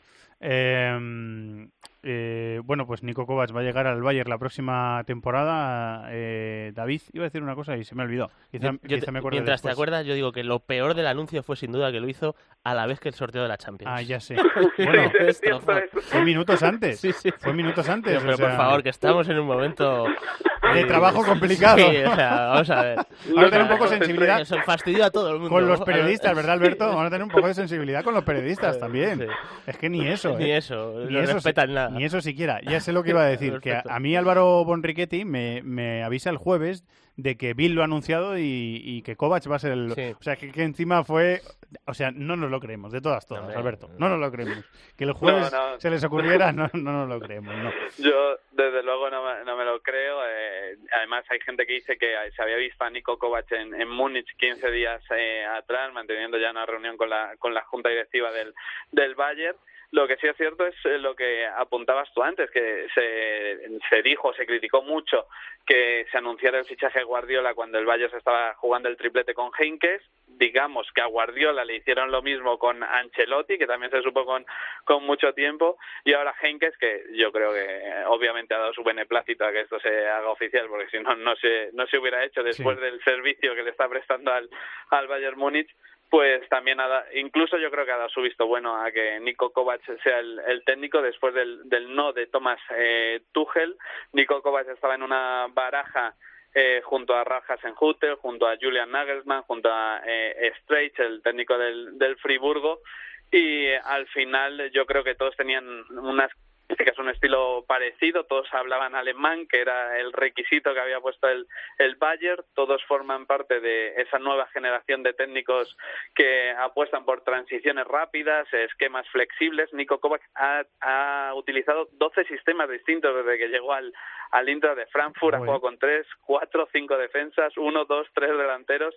Y pienso que adaptarse un poco al, al futuro en una apuesta muy arriesgada después de, de eso, de tener a Heinkes, a Guardiola, a Ancelotti, a técnicos del banquillo, es lo que ha buscado el, el Bayern con el técnico alemán de nacimiento e internacional croata como jugador. Sí, bien, bien puntualizado. Eh, este fue el seleccionador eh, de Croacia en el Mundial de Brasil. David, le vimos eh, caer contra Brasil en el partido inaugural, por ejemplo. Eh, ha sido uno, no sé si el primer tipo, uno de los primeros que yo sepa eh, que ha puesto a Rakitic en el centro del campo en una situación más, más retrasada, que eso lo vimos también en, en aquel partido de apertura del Mundial de Brasil. Eh, bueno, y es un gran, lo decía Alberto, es un gran conocedor del fútbol alemán, o sea, conoce muy bien por dentro el fútbol alemán. Yo creo que la ventaja, que es de perogrullo lo que voy a decir, pero la ventaja para adaptarse bien es que va a tener el mejor equipo de largo de la liga, entonces eso al final te suaviza. Eso ayuda, ¿verdad? Claro, te suaviza mucho que, te pueda costar eh, encauzar a una plantilla con muchas estrellas que muchas de ellas, si ya esta temporada estaban pegando un bajón físico, sobre todo Robben y Ribery, que lo hemos venido diciendo, va a ser algo difícil de, con Ese lo es un examen. ¿eh? Ese es un Sí, examen, ¿eh? A mí, sinceramente... gestionar ese vestuario, Yo, yo creo que eh, el Eintracht es un equipo dinámico, este año más asentado con esa zaga de tres centrales, con, con jugadores eh, que se mueven bien en la última línea, que es un equipo que está bien estructurado y que está bien potenciado, pero bueno, a mí me ha sorprendido un poco eh, porque creo que había otros perfiles, por ejemplo, Nagelsmann, sin ir más lejos en el Hoffenheim, Sí, que yo cuando le veo, sorprendió. a mí me llena más, por ejemplo. Me sorprendió a mí que me no- llena más. Porque casi hasta lo descartaron. Sí. O sea, eh, hubo un momento del camino en el que lo, lo- lo Sí, descartaron igual por por, completo. por extrema juventud, ¿no? Pero yo creo que Alberto ha dado la clave y es que la relación con Salihamidzic tiene que ser muy positiva. Han debido, han querido apostar por él. Tal cual. No digo que sea lo único, porque insisto, este Eintracht es un equipo No, que pero está es bien estructurado. pero es importante. Pero a mí si me preguntas futbolísticamente, yo creo que el abanico de opciones de técnicos de primera fila era más amplio. Entonces, a mí me sorprende de primera. Vamos a verle trabajar y vamos a ver cómo gestiona el vestuario y la apuesta, evidentemente. Hay que Lo darle veremos ese voto de confianza. y pero lo a mí me ha- analizaremos después, o Sí, sea, a después mí me ha sorprendido. Ahora, sobre la marcha, me ha sorprendido. ¿Te queda algo por decir, Alberto? Sí, eh, con respecto a lo que decís, decir que a mí también me ha sorprendido. Eh, yo en esa baraja de nombres que, que se apuntaban después de Tuchel también hubiera elegido a, a Nagelsmann. En cuanto a gestión del vestuario, yo creo que es un aspecto que va a ser importante porque de Croacia salió, digamos, de aquella manera, llega en una situación complicada, con Croacia eh, con problemas para clasificarse para el Mundial, la clasifica, pero le echan eh, a tres, cuatro partidos de que Croacia no se clasificara para la Eurocopa de Francia, llega Ladic y el propio Ladic vive una, una situación parecida y con respecto a que obviamente le va a ayudar eh, tener el mejor equipo de la, de la Bundesliga, decir que si hay algo que ha hecho Nico Kovac es hacer mejores a los jugadores del, del Intra de Frankfurt, que cuando él llegó estaban en, en promoción de descenso, el año pasado juegan finales, final de Copa, este año están en semifinales peleando por entrar en Champions, que el, el otro día lo miré y es algo que a mí me llamó la atención. Yo pensaba que el, el Intra había jugado más veces Copa Europa, pues bien, solo ha jugado la mítica edición en la que llega a la final y, y juega esa final que mucha gente dice que es la mejor de todos los tiempos contra el, el Real Madrid. Y, y hay que decir que Nico Kovac ha potenciado a jóvenes como Omar Mascarello o Jesús Vallejo, los, los, espa- Sí, los españoles, Sí, señor. y que luego para mí ha hecho mucho mejores a Salcedo, a Luka Jovic, que para mí es una de las grandes apariciones de la Bundesliga, Sebastián Haller, Marius Wolf, y por último que el Bayern paga 2,2 millones de euros para llevárselo, que bueno, tal y como está el mercado eh, no es mucho, pero por un entrenador la verdad que, que cuesta creerlo y más siendo el Bayern Múnich. Omar el Tinerfeño que ahora está eh, lesionado. Es verdad que eh, a él y a Vallejo les ha dado mucha confianza Kovac. Bueno, pues le veremos y le analizaremos Sin también duda. en este programa. Eh, gracias, compañero. Siempre es un placer, ¿eh? Un placer, un abrazo. Estás escuchando This is Football en COPE. On veut faire de moi ce que je suis pas. Mais je poursuis ma route, je me perdrai pas, c'est comme ça. Vouloir Alves, Draxler. Pour Celso, je vais y arriver entre les deux. Oh, face à Zapel. l'Epen. Ouais, Oh, oh, Celso. Ouais, c'est magnifique. Magnifique mouvement. Et encore qui a levé la tête, le centre est fort. El Matador Edinson Cavani Oh, il sera pas en jeu. Il est pas en jeu. Di Maria passe à passe. Di Maria pour déjà le 3-0. Di Maria Goal Angel Di Maria 7-1 del que es el nuevo campeón, de nuevo campeón de la Liga Francesa contra el que lo fue la temporada pasada, que era el Mónaco. Eh, algo que no dice mucho de la Claro, Liga, es, David. es que encima, ya que el PSG ha sido tan superior, ha invertido tanto dinero, le ha quitado a su estrella al rival, encima vas y ganas la liga metiéndole 7 La al estrella segundo. que estaba en el banquillo, por que cierto. encima, o sea, ya para colmo, o sea, Sin Neymar, sin Berratti, Sí. sin Thiago Mota. Poco Bueno. desvirtuado el tema, pero bueno, hay- o sea, yo creo que el es título... ganar cinco ligas en seis años. Sí, sí, sí. Bueno, de hecho, el borrón eh, a nivel local del PSG fue la temporada pasada, cuando perdió la liga. Evidentemente, eh, han hecho un equipo con muy buenos jugadores. Eh, ahora lo vemos, quizá una plantilla un poco descompensada, como se ha visto luego también en, en la Liga de Campeones, donde eh, ya con la inversión realizada, yo no te digo ganar la final, pero llegar por lo menos ahora hasta estas fases, hasta semifinales, meterte entre los cuatro primeros, yo creo que ya empieza a ser una obligación. Alen Valnegri, Buenas tardes. muy ¿cómo buenas, ¿cómo, estáis? estamos? ¿Todo bien? Sí, todo bien, todo bien. Como, como un lunes, ¿no? De analítico. Un lunes analítico, sí, todos lo son. Eh, y eh, uno en el que ha habido un campeón de liga y hay que y hay que desmenuzarlo un poquito, hay que diseccionarlo, pues más todavía. Estaba pensando, Alen, que eh, Unai Emery va a dejar de ser el entrenador del Paris Saint Germain, acaba contrato este verano y este año ya ha ganado la Supercopa, ha ganado la Copa de la Liga, ha ganado la Liga y está en semifinales de la Copa contra el Caen. Es decir, eh, puede hacer algo que ya hizo Blanc anteriormente, ya hizo Laurent Blanc cuando estaba entrenando al PSG. Eh, pero bueno, yo creo que tiene, aún así tiene mérito, aunque haya muchísima superioridad sobre el resto de equipos, yo creo que, yo creo que tiene mérito. Y ayer en Le Parisien, por, eh, por cierto, leía la crónica después del partido y eso lo valoraban bastante en cuanto al técnico español. Me faltaría solo el contrario. ¿eh? Yo creo que a pesar de, de, la, de la plantilla descompensada que, que citaba justamente David, ha hecho un, gran trabajo con este, con este equipo. Quizás la la, la baja de, de, Neymar complica mucho los, uh, los planes y sobre todo después de haber visto la, el partido de, de, ayer esta mañana tener algunos remordimientos de no haber puesto a Rabiot en cuanto a en la posición de, de pivote en la doble eliminatoria frente al Real Madrid y haber llegado a esta esta cita eh, tan importante en París como es la, la Champions con dudas en esta en esta posición. En este fin de semana, por ejemplo, vimos a los Chelsea jugando de interior, llegando muy bien, marcando dos goles y siendo partícipe de un poco la fiesta futbolística del equipo, porque al final fue fue un paseo el, el partido de principio a, a fin. ¿Querías decir sí, algo? un papel mucho más acorde a su juego, ¿verdad, Len?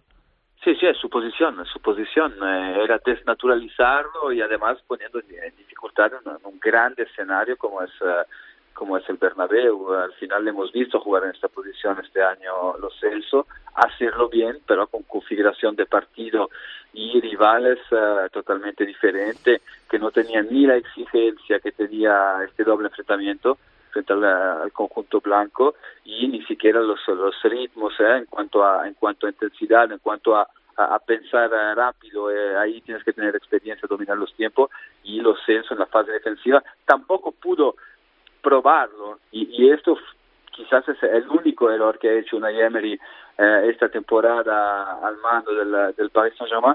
Es una lástima que, que no pudiera, que no va a continuar porque todo parece que será Thomas Tuchel el próximo entrenador del, um, del Paris Saint-Germain y rompe sí. un poco la, la, continuidad en cuanto al trabajo de una Emery. Yo espero que salga reforzado de su experiencia en París, se lo merece por lo que ha hecho, por su, su gestión también de la, de la plantilla, nunca alimentó polémicas uh, que había potencialmente en el vestuario, que se filtraba en la, en la prensa, él se preocupó de, de, trabajar, ha demostrado de ser un gran profesional y es una lástima que, que no pueda seguir en, en, París porque no va a poder acabar el trabajo empezado. Es verdad, no va a poder hacerlo. Antes le he preguntado a Martí Perrano por los momentos claves del, del, del título del City en Inglaterra. Eh, en realidad el título del Paris Saint Germain en Francia eh, ha estado muy claro desde el principio. A diferencia de lo que pasó el año pasado, el Paris Saint Germain ha, ha dominado el, eh, campeonato prácticamente de principio a fin. No ha habido eh, un rival contestatario, no ha habido, no ha habido rival y, y, prácticamente no ha habido emoción, porque el campeonato ha sido una línea continua durante todo el año, ¿no, Alen? Sí, eran los efectos uh, también de entusiasmo que se generaron con la llegada de Neymar y día de mercado de, de, Kylian, Kylian Mbappé. En esto, pues, a nivel de la dirección deportiva han acertado, era complicado devolver entusiasmo a una plaza decepcionada por la, la, temporada pasada, tanto en Champions con la remontada en Barcelona y el título de liga, liga perdido. Y, y hemos visto unos jugadores muy profesionales, ¿eh? porque eh, no es fácil poder eh, volver a, a recuperarte a nivel psicológico, recuperar la, la, ambición, la hambre, son jugadores que han ganado mucho en Francia y los hemos visto, sobre todo en el post-Madrid, con la final de Copa de Liga, donde le pasó totalmente encima al, al Mónaco, lo hemos visto ayer, querían dar, mandar un mensaje muy claro que, que esta plantilla pues uh, era competitiva, era sobre todo profesional y, podía mantener esta, esta hambre que a veces cuando ganas tanto tienes la, la barriga llena y, a veces a nivel motivacional uh, este este tipo de, de equipos pierden uh, pierden siempre algo. Eh, será el mensaje también que lanzó Thiago Mota después de la eliminación eh, contra el Real Madrid en la Champions. Eh, y la última que te hago Alén eh, el futuro. Va a haber una reconstrucción de plantilla empezando por el entrenador lo has dicho tú. Se va a anunciar a Thomas Tuchel de forma oficial seguramente cuando acabe la, la temporada. Creo que está un poco en consonancia con eh, lo que quiere la propiedad del club, ese fútbol, espectáculo, esa sensación de eh, de Glover Trotters que a veces le vemos a este, a este equipo. Creo que está un poco relacionado con, con eso, porque Thomas Tuchel todavía no tiene un palmarés eh, como para pensar en él, como para dirigir a un equipo como este, pero esa, esa va a ser la elección. Y a ver la reconstrucción de la plantilla, porque cuidado con Neymar, que puede salir, cuidado con Neymar, insisto, y a ver quién llega, si sale Neymar. O sea que va a ser un verano movidito, ¿eh? Va a ser un, un verano muy muy movido, habrá que ver un poco Tuchel cómo quiere quiere llegar y, después, de su propuesta de juego de, de Tuchel sí, evidentemente es, es, atractivo.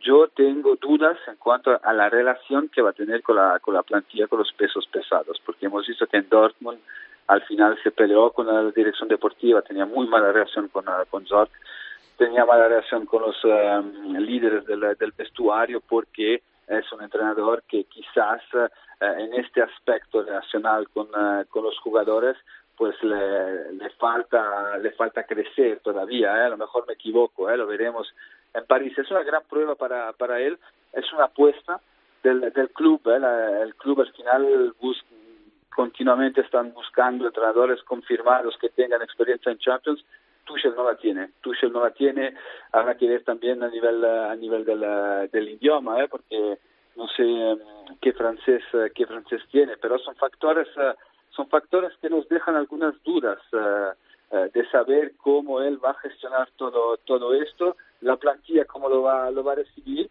y a ver los cambios. Hablabas antes de, de Neymar, habrá que ver si está motivado para para poder seguir. Sabemos que un jugador que, que no está desmotivado pues pierdes el, el potencial económicamente podría ser una gran operación para el Paris Saint-Germain, sobre todo como, como se rompió los valores de mercado con su, con su fichaje, si llega a un club que dé una, una cantidad de dinero que le permita hacer una, plusvalía, le permitirá también fichar a, a jugadores, a jugadores mayores, top player, para poder justamente compensar mejor esta plantilla, quizás a partir del rol de, portero, quizás traer a un central más de experiencia, no se sabe si Thiago Silva va, a seguir en el equipo, traer evidentemente un medio centro defensivo, porque eh, son meses que hablamos de esta, de esta posición, Rabiot ha cumplido, pero era más un bombero y es un, un rol que el Paris Saint-Germain tiene que reforzar, eh, que reforzar absolutamente en el próximo mercado. Hay que tener en cuenta que los 180 millones de Mbappé se hacen efectivos este verano porque había una cesión precisamente para burlar al fair play financiero y también tiene que estar pendiente de eso el, el Paris Saint-Germain. Bueno, son dudas que iremos eh, despejando con el paso de los meses. Eh, siempre es un placer, Alén. Muchísimas gracias. Siempre un placer, Fernando. Un saludo a todos. Un abrazo. Nos vamos a Italia. Un abrazo.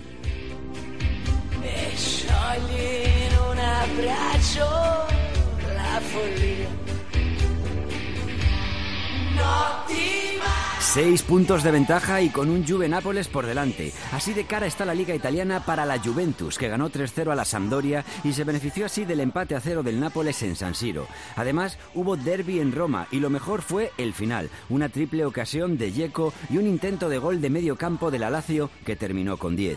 Esta fue una jornada atípica en Italia, porque en los últimos tiempos no es normal ver que la mitad de los partidos acaben sin goles, como ha pasado esta vez, el de Roma incluido, en los que hubo ganador. Lo hicieron Cagliari, Genoa y Bolonia. Y también hubo un empate a dos en el Sassuolo Benevento. Mirar varios partidos a la vez, David, eh, a veces te permite saber qué están pasando en, en todos los campos o en varios campos de Europa pero claro, te hace perderte detalles. La sensación que me dejó el derby de Roma el domingo por la noche es que fue un partido bastante eh, aburrido, salvo en el final. Pero leí críticas de compañeros a los que les había gustado el, el partido. Así que no sé si es que me, me, perdí yo algo o que tenemos una percepción diferente. Esos compañeros que escribieron no, yo, sobre lo mira, que pasó. Yo vi el Málaga Real Madrid, el PSG de Mónaco y el Lazio Roma, los tenía puestos los otros dos. Y luego vi el derby de Roma y claro, te pierdes el ritmo que tiene, el, los detalles que va teniendo el partido y a mí sí que me gustó. Yo estoy en la gustó? línea de que sí. Además es que... Luego me perdí detalles, está claro. Es, pero es normal, o sea, una cosa es informar en directo de lo que está pasando y otra cosa es sentarte a ver el partido e intentar prestar más atención al juego, ¿no? Eh, Un detalle, sobre todo, después del partido contra el Barça, Di Francesco parece que va a apostar por el plan este del 5-2-3, que, que fue una adaptación al, al Barcelona, en principio. Es verdad que el Lazio, además, tiene un sistema... 3-4-2-1, Sí, es- 3-4-1-2. Sí, porque eh, en realidad, para mí, Nainggolan en este sistema juega y- en la- a la misma altura que Sik en la banda izquierda. O sea, Sik arranca a la derecha de Zeko y Nainggolan arranca a la izquierda. O sea, es una doble media punta ahí, evidentemente con dos jugadores muy diferentes, porque sí que es un delantero que, que carga el área, que va más a los espacios, y Nainggolan al final es un centrocampista, pero, pero juegan los dos en esa altura. Y luego lo de los tres centrales, con Fazio, Manolas ahí como líbero, tanto para hacer coberturas a las bandas como para salir a anticipar, y Juan Jesús en, como central izquierdo. Acabó Kolarov de central en izquierda, como la había utilizado a veces eh, Pep Guardiola, por, por la lesión de Florenzi. Si no- perdón, de Manolas, del propio Manolas. De entró- Manolas, entró Florenzi por Manolas y pasó Kolarov ahí. Y bueno, pues fue un partido eh, parejo. Yo creo que la Lazio eh, pierde un poco de la naturaleza de su juego cuando no está Luis Alberto, porque jugó Felipe Anderson, que a mí me parece un jugadorazo, pero todo es más vertical y, y- y Felipe Anderson eh, activa menos y peor a Inmóvil, porque Luis Alberto es un jugador que le mete mucho pase al hueco, mucho pase al hueco y, Luis y- Felipe Anderson cuando recibe es más de conducir, de desbordar, Se la juega él, ¿no? Sí, de verticalizar, entonces pierde bastante natural. O sea, Luis Alberto ha encontrado su sitio con, con además la estrella del equipo que es Inmóvil y fue suplente Luis Alberto después de la debacle, hay que decir, que sufrió la Lazio contra el Red Bull Salzburgo en, en la Europa League que un partido, la verdad es que del minuto, si no te quieres ver todo el partido, por lo menos ver del 70 al 80, porque es alucinante como le meten tres goles a la Lazio y la dejan fuera de Europa, que fue un varapalo tremendo. Eh, iba a decir que el partido termina con tres remates de tres ocasiones de Checo, además, que clarísimas. Sí. Con un intento de gol de medio campo de la Lazio, hay una expulsión también, o sea... Sí, un pisotón sobre, el sobre final, el final del partido fue, Sí. fue bastante Sí. movido, ¿eh? Sí, acabó Radu expulsado, pero bueno, esto es habitual y además es que el partido tenía un componente emocional. O sea, un Romalacho ya de por sí es un partido anímicamente con, que está a flor de piel, los ánimos, eso es evidente. Pero es y que si se juega la Champions encima, ¿no? uno, se juega en la Champions. Dos, la Lazio viene de que le han dado un sopapo tremendo. Sí. Y la Roma viene de, uno, de los grandes, uno de los grandes partidos de, de su historia. Sí, sí, O sí, sea, sin ninguna duda, de meterle sí, 3-0 sí. al Barcelona. Entonces, se dieron ahí un cúmulo de cosas que hizo que además el ambiente fuese precioso. Y ahora la lucha por la Champions está preciosa. Roma 61, Lazio 61, Inter 60. O sea que con eso, ese, ese gran aliciente quizás tenemos, ¿no? Sí, sí, porque yo creo que, bueno, quedan seis partidos, pero es difícil que al Milan le llegue para esa cuarta plaza, porque son Es ocho difícil, puntos. sí. Es complicado, puede ser. Jugó mejor el Milan que el Nápoles, en mi opinión, ¿eh? Es ¿Ah, sí? verdad, para mi gusto, A mí jugó... me da la sensación contraria, Sí, fíjate. lo- Estamos en lo mismo. Estaba viendo varios partidos al mismo tiempo. Sí, yo sí lo estuve. O sea, a ver, también es cierto que igual me esperaba otro partido. O sea, me esperaba un Nápoles eh, con mucho más balón. Y yo creo que el Milan tuvo mucho mérito de dividir la posesión. En la primera parte, Suso y Kessi hicieron muchísimo daño. Y es totalmente cierto que el, el, el Nápoles no se lleva el partido porque Donnarumma hace un parado en el último minuto que Sí, es para verlo. Es una sí, barbaridad sí, a Milik. Tremendo. Tremendo. Y es cierto que el Nápoles en el tramo final genera ocasiones que en la primera parte Insigne recibe con espacio, contragolpea al equipo. Tuvieron, tuvieron ocasiones también. Pero yo creo que el Milan jugó bien y bueno, eh, vamos a ver si le acaba alcanzando o no. Pero si no, lo lógico es que Roma, Lazio e Inter se la jueguen y el Inter ahora mismo está en una dinámica un poquito peor. O sea, está peor de cara a Sí. gol, está más espeso. Sí. O sea que vamos a ver. eh, igual van los dos equipos de la capital a la Champions. Vamos a ver si ser. el Inter se acaba, acaba resurgiendo, ¿no? Puede ser. Hay jornada en tres semanas, luego nos la recuerda Chato. eh, así que dos jornadas y acabamos con un Juve Nápoles la semana. Así que Sí, que bueno, que ese empate contar. Nápoles eh, ha hecho que el- Seis la puntos, lucha por el Scudetto sea, bueno, ya no casi no exista, pero vete tú a saber. Si el Eh, Nápoles es capaz de hacer la machada, Claro, bueno, todavía, hay, todavía hay liga. Así que lo vamos a ver. ¿eh? Vamos a verlo. Lo vamos a ver. Bueno, pues lo que tenemos que hacer con ese gran partido, el Juve Nápoles del domingo, ahora mismo es apostar. Apostamos en DC Fútbol con los amigos de Marathon Bet al Juve Nápoles, partido que puede decidir la Liga Italiana la próxima semana, querido Chato, que estás produciendo todo el programa. Yo he apostado ya, ¿eh? Eh, sí. He apostado además a una cosa que creo que va a pasar y es que va a haber muchos goles. Bueno, he, he hecho un David de la Peña y he puesto que va a haber más de dos goles que se paga 2,08 a 1. 2,08 Muchos goles, a uno, dice. ¿eh? Ahí se ha- ha- nos ha vendido una moto que luego no, no ha sido. ¿eh? Ha sido- ha Es que luego, mucho- luego, mucho menos luego he dicho, he hecho un David de la Peña. Soy reservón al final. Eh, Juve Nápoles hay que apostar, dicen, con la cabeza. Pero a mí me pasa que a veces apuesto con el corazón. Entonces, victoria del Nápoles para que la liga se apriete y tengamos un poquito más eh, de liga abierta. Pues el Nápoles se paga a 3,70 a 1. Hay que decir que de este partido eh, todavía hay pocas apuestas disponibles. O sea que durante la semana los oyentes van a tener la posibilidad de ir apostando a muchas más cosas. Hay opciones reducidas, ¿eh? Yo entiendo que hay opciones reducidas. Yo, yo he estado a punto de apostar eso también, pero creo que al final la Juve puede resurgir y acabar empatando el partido. Así que voy a, apostar al empate, que es- se paga 3.52 a 1. un poquito menos. 3.52 a 1. Sí. Bueno, es interesante. Son interesantes, ¿eh? Siempre las apuestas al Juve Nápoles la semana que viene en Marathon Bet. Cuotas sujetas a cambios para mayores de 18 años. Ya sabes, juega con responsabilidad y consulta condiciones en marathonbet.es. Los de las cuotas. Los de las cuotas, los de las cuotas. MarathonBet, la casa de apuestas con cuotas de altura. Regístrate ya en marathonbet.es, deposita 60 euros, introduce el código BONOCOPE y juega con 90. Deposita 60 y juega con 90. Los de las cuotas, los de las cuotas. MarathonBet, apuesta que no te lo esperabas. Mayores de 18 años, juega con responsabilidad. Consulte condiciones en marathonbet.es. Pasión por el fútbol internacional. This is Fútbol en Cope. smile.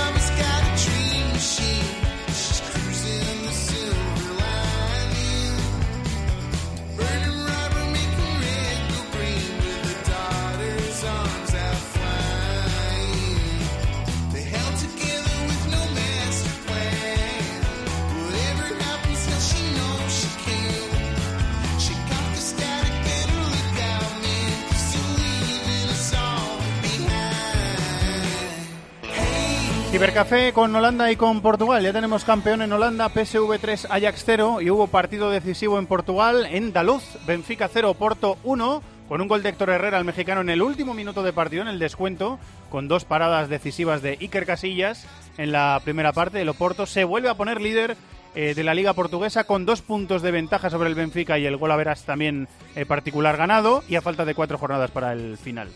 Cibercafé con Holanda y con Portugal, que a veces lo hacemos en este programa. En la comunidad valenciana, Miquel Moro, la Miquel. Molt bona vesprada. En Barcelona, Borja Pardo, la Borja. ¿Qué tal? ¿Cómo estáis? Y sigue por aquí David de la Peña. PSV 3, Ajax 0. El Ajax no solo perdió, eh, David, sino que se le fue la pinza al final del partido de una forma eh, estratosférica. Estadio lleno, muy buen ambiente. El PSV le había pasado por encima en el partido y perdieron los papeles. Es un equipo. Sigue siendo un equipo muy joven en algunas cosas. Sí, eh, está claro. De hecho, a mí me parece que de aquí a unos años vamos a ver más jugadores de- en ligas de primer nivel de este Ajax que de este PSV.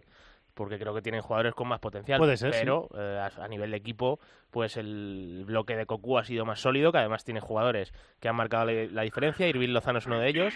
A mí, uno, después quizá del mexicano, el que más me ha gustado eh, esta temporada ha sido Hendrix, el mediocentro. Me parece un jugador que, que va a tener recorrido también para salir de la liga holandesa, pero por lo demás ha sido bueno un bloque con futbolistas eh, más experimentados, con nivel actual como Van Ginkel y más experiencia fuera de Holanda y que han sido justísimos. Gastón Pereiro haciendo de centrocampista, Sí, ha jugado- ha jugado en otros momentos le hemos visto No. más de, de atacante. Sí, ha jugado casi toda la temporada de, de interior. O sea, el centro del campo ha sido Hendrix, eh, Van Ginkel y Gastón Pereiro, que claro, es un centro del campo eh, de muy buen nivel para la liga holandesa. Pero bueno, eh, yo insisto, a mí me ha divertido más el Ajax a pesar de, de haber perdido el título. Eh, eh, PSV campeón. Ha ganado tres de las últimas cuatro ligas, eh, Borja. O sea que el equipo de Cocu es medio dominador ¿no? en la liga holandesa. Mucho mérito para, para Philip Cocu. Eh, estoy un poco en la línea que comentaba David, es decir, el PSV ya no es que sea un equipo, un equipo más experimentado, que lo es, sino también es más industrial, eh, futbolísticamente hablando. Eh, apuesta más por la dialéctica, futbolísticamente hablando, y el Ajax es todo lo contrario. Es un equipo con mucha bisoñez, mucha juventud, más artesanal que no industrial y más de retórica que no de dialéctica. Si a eso le unes, que para mí eh, mucho aficionado circunstancial de la Eredivisie puede decir, pero si el Ajax tiene mejor equipo. Bueno, el Ajax ha tenido un problema muy grave con la posición de nueve Casper Dolberg, el danés, que se peleaba toda Europa por él, ha pegado un bajón eh, enorme. Bueno, es que ha quedado relevado a la eh, A suplencia, suplencia Sí, yo- de la suplencia, yo yo- decir. De todas formas, yo creo que el fichaje de Juntelar ha sido contraproducente para la, pro- Totalmente. para la progresión de Sí. Dolberg. Sí, totalmente. Y además, ¿qué pasa? Que puestos a veteranos ilustres, Luke de Jong, que para mí futbolísticamente es peor que Juntelar, ha dado un rendimiento que no le ha dado el ex del Schalke y el ex del Real Madrid.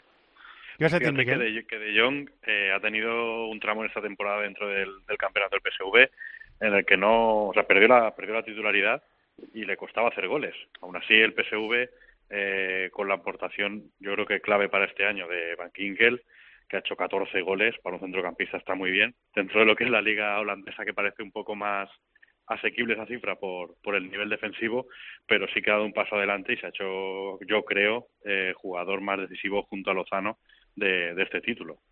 Eh, estoy leyendo una plantilla en una de estas eh, páginas de consulta de fútbol, plantilla que tiene 29-30 eh, jugadores del PSV eh, y me salen de la cantera, es decir, criados en el club y, y llegados desde el equipo B o desde los equipos eh, de categorías inferiores del equipo, me salen 1, 2, 3, 4, 5, 6 y 4, 10 y 3, 13, 16, 18 jugadores de 29-30, mucha gente de la, de la Sí, fábrica. Lo que pasa es que yo ¿eh? igual si ves, habría que estudiarlo esto, igual si ves el once titular, eh, no han tenido tanto protagonismo como, como algunos de fuera, pero sí, evidentemente la, la liga holandesa ya sabemos que a nivel de promoción es una de las primeras del fútbol europeo. Yo te diría Hendrix, eh, bueno, poco más, o sea, Arias, que yo creo que también salió de la cantera, aunque sea colombiano, le ficharon muy jovencito. Sí. Y, y no mucho más, pero Berwin, bueno. Sí, el Berwin, extremo. sí, cierto. Berwin también. Mm. Pero bueno, sí, evidentemente a nivel de plantilla eh, es un Sí, re- reforzado con otros jugadores que son mucho sí. más importantes y Sí, que sí. vienen de fuera. Eso también es verdad. Eh, no, no ha perdido en casa el PSV, ¿eh? ha perdido tres partidos fuera, pero no ha perdido en casa. Bueno, de, de- de hecho, está, tiene posibilidades de batir su propio récord de puntos en Eredivisie, está en 88 y tiene posibilidad de llegar a 89. Otro Está en- bonito, está en 80, otra bonita 80, efeméride. ¿Puede ser? ¿Estoy leyendo? Creo que le quedan tres partidos, llegaría a 89. Ah, perdón, que el Sí, récord sí. está en 88. Perdona, Sí. que te había entendido yo mal, Miguel. Te había entendido yo mal. Lleva 80 ahora mismo, 88 es el récord. Sí, perdona. que también, también pone en valor la progresión ya no solo a nivel de resultados, sino de juego que, que lleva el equipo con Cocu desde que llegó.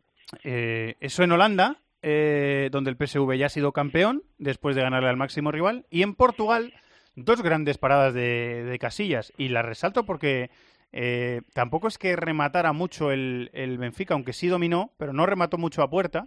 Eh, pero fueron para mí dos intervenciones eh, claves de Casillas en el partido, porque luego en la segunda parte eh, el, el Oporto creció, eh, fue llegando con, con- con peligro a la, a la portería del, del Benfica y acabó llegando ese gol de, de Héctor Herrera al final, que vuelve a adelantar otra vez. Ha sido durante gran parte de la temporada el Oporto líder, David, le quitó el liderato del Benfica hace poquito y lo ha vuelto a recuperar y ya parece que... Bueno, lo normal es que no lo suelte porque quedan cuatro jornadas, pero vamos Bueno, a verlo. Dos paradas clave de Casillas, golazo tremendo de Héctor Herrera en el último momento además, Sí, sí, sí. un golazo espectacular. Y bueno, se pone dos puntos a falta de cuatro. Evidentemente vamos a ver si, si acaba cumpliendo en el Oporto las expectativas, pero se le ha puesto de maravilla. Le queda al Oporto, el Vitoria Setúbal en casa, visitar al Marítimo, recibir al Feirense y acaba la liga con el Vitoria Guimaraes, fuera de casa. Te quiero No, decir, no, o sea, son rivales sí. que, que puede ganar. Es cierto que tiene entre medias la final de Copa contra el Sporting, pero haciendo pleno de puntos que tampoco parece descabellado, sería otra vez campeón en el Oporto. Chicos, ¿qué decís? Sí, eh, resaltar lo de Casillas, resaltar la determinación del Porto en la segunda parte. Fue un partido muy trabado. La exigencia de la tabla y del campeonato se notó en los dos. Mm, Y yo creo también, he mirado el calendario y en el calendario, ojo, porque yo me juego una birra con vosotros que tanto el Porto como el Benfica se dejan puntos en las cuatro jornadas que quedan. Porque el Benfica tiene que visitar el Albalade en el derby de Lisboa. Ojo al Sporting, que no entra en las quinielas. Y ganando al Benfica, y si el Porto se deja puntos, puede entrar en la pomada, aunque lo tiene complicado. Y viendo el calendario del Porto, tiene dos salidas, lo decía David, que son complicadas. El Vitoria Guimaraes es un equipo que se- al Porto no se le da especialmente bien, está noveno y ojo que tiene que ir al campo del Marítimo, a Funchal, que está quinto y ahí puede dejarse algún punto al Porto. Eh, remata Miquel, que nos vamos. Eh, rápidamente, el Benfica apostó por meterle ritmo al partido en busca de, de una victoria y un golpe moral.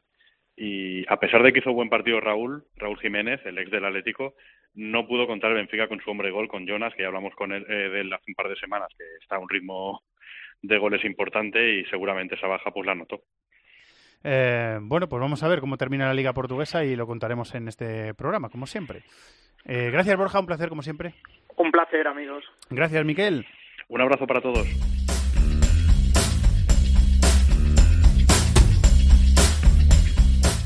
El rincón del fútbol internacional en Cope. This is Fútbol.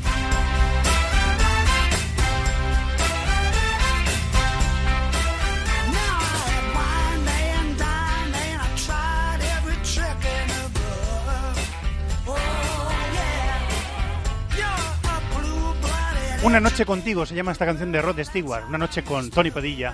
Hola, Tony. Muy buenas, ¿cómo estás? Hola, ¿tienes alguna propuesta para mí? No, no, todo.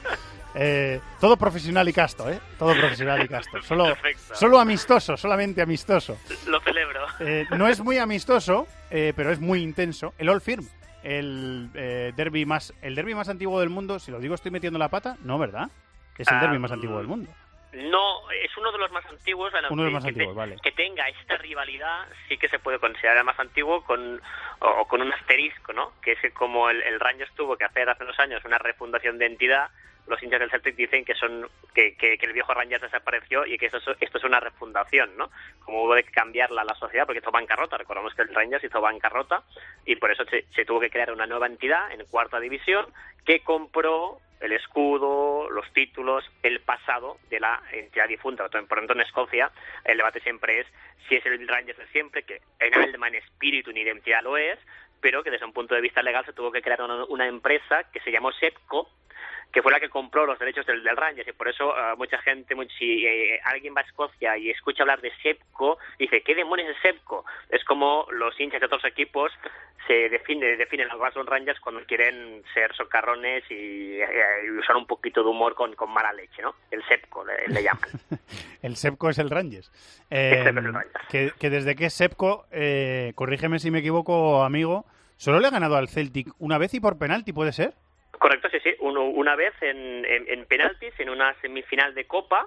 Curiosamente, el año, uno de los años que estuvo en segunda división, porque recordemos que eh, estuvo, lo refundaron en cuarta, ascendió el primer año, tercera, ascendió, y en segunda el primer año no asciende. Hay un año que se queda en segunda y, y que el Motherwell lo gana en la promoción y sigue un año más en segunda. En el segundo año eh, gana las semifinales de Copa contra el Celtic en penaltis, aunque perdió la final, perdió la final con, con Hibernian. Por tanto, desde la refundación del Rangers, desde que de alguna forma ha tenido que, hacer borrón y cuenta nueva, solamente ha ganado un título que es la Challenge Cup, que es una copa que juegan equipos que no están en primera. Por tanto, aún no ha conseguido ni ganar ni la copa, ni ganar la copa de la liga, y este año tenía esperanzas de poder soñar en la copa porque tenían de nuevo el firm, pero ah, fueron barridos una exhibición de juego del Celtic que les metió un 4-0 y deja muy dañado al Rangers, que ya acumula 10 All Firms sin poder ganar. Desde ese penaltis, todos los ah, All se han jugado han acabado con 8 triunfos del Celtic y 2 empates.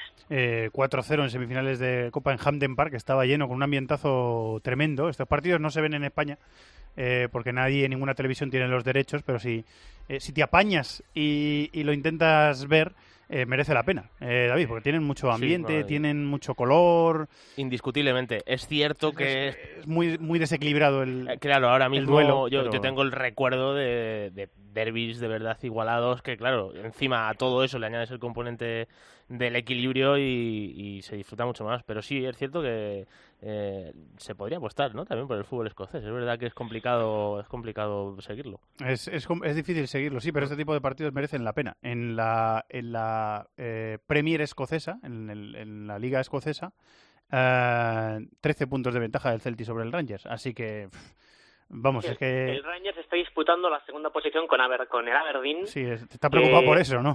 Que además es, eh, además es una, es- también es una rivalidad muy fuerte, ¿no? Ya lo he contado no- en alguna ocasión. Sí, es verdad. Cuando el Celtic visita el Aberdeen, uno de los cánticos de la hinchada del Aberdeen es que les cantan a los del Celtic, nosotros odiamos el Rangers más que vosotros.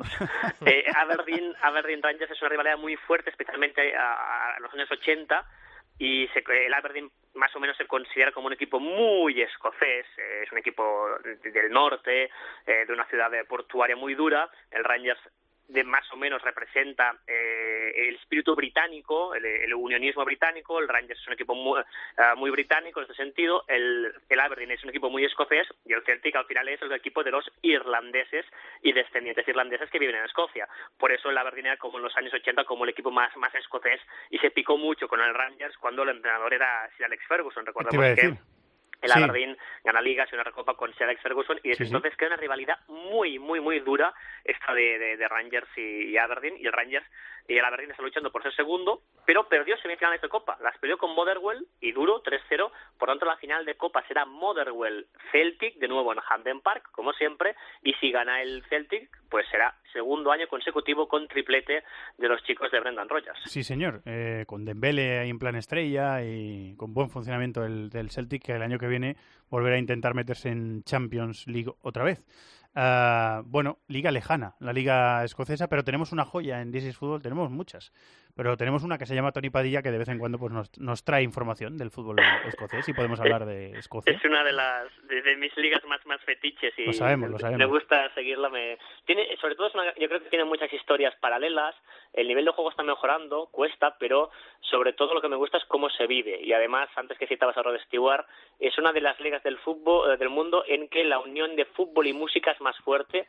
Casi todos los equipos tienen canciones típicas, hacen versiones, grupos de música, porque en Escocia son, pocos, pero eh, la, la, la mitad de la población eh, son artistas musicales y siempre hay ah, grupos que, que, que hacen versiones, eh, por eso es una tiene mucha mucha cultura futbolística más allá del talento y obviamente, por cierto, en Hampden Park el que no faltó y estuvo celebrando con el Celtic fue Rod Stewart. Rod Stewart estuvo otra vez en Hampden Park y recordemos es uno de los hinchas más famosos del Celtic. ¿Cómo no?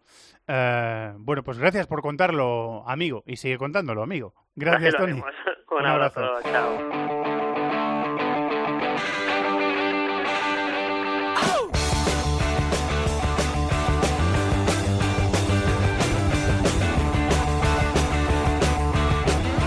El rincón del fútbol internacional en Cope. This is Football.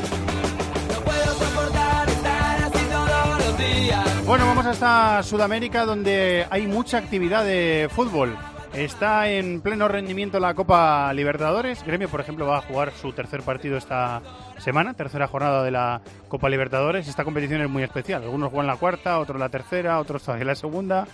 Eh, y ha empezado, por ejemplo, la liga en Brasil y sigue Zlatan jugando, aunque no ha marcado de nuevo en la MLS. Muchas cosas que analizar. Eh, con Ariel Judas, hola Ariel, muy buenas, ¿cómo estás?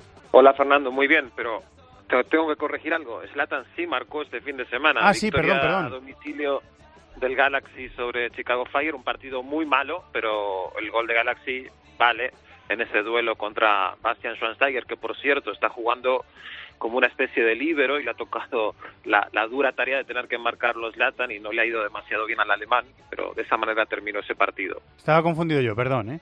Eh, de la MLS, ¿quieres eh, comentar algún detalle más del fin de semana, de lo que hayas visto, de lo que te haya dejado la competición? Ya que estamos, ya que hemos Se empezado vio- por ahí. Sí, se vio un muy buen partido el domingo por la tarde, tarde, casi noche, aquí en Estados Unidos, en la costa este. Un empate 2 a 2 entre Atlanta United, del equipo de Tata Martino, y New York City, el equipo de Patrick Vieira. Realmente un nivel muy alto. No hubo un ganador claro, pero los dos equipos realmente jugaron muy bien y, y no fue tan espectacular como el, el debut de Zlatan, eh, que creo que es el punto más alto de esta temporada por ahora en, en la liga, pero fue un partido realmente para, para mirarlo, analizarlo y realmente se vio fútbol de, de- de un nivel muy interesante. Eh, ha empezado, Ariel, la liga brasileña, el Brasileirao, a mediados de abril, porque hay que pensar también en que hay un mes de, de Copa del Mundo y que no va a haber eh, liga en Brasil. Pararán a mitad de- del campeonato. Ha empezado la liga este fin de semana con algunos jugadores en los que fijarse. Eh, por ejemplo, Artur, eh, al que ha fichado el Barça, que jugó con Gremio, ganó 0-1 contra el Cruzeiro Gremio en el primer partido de la liga.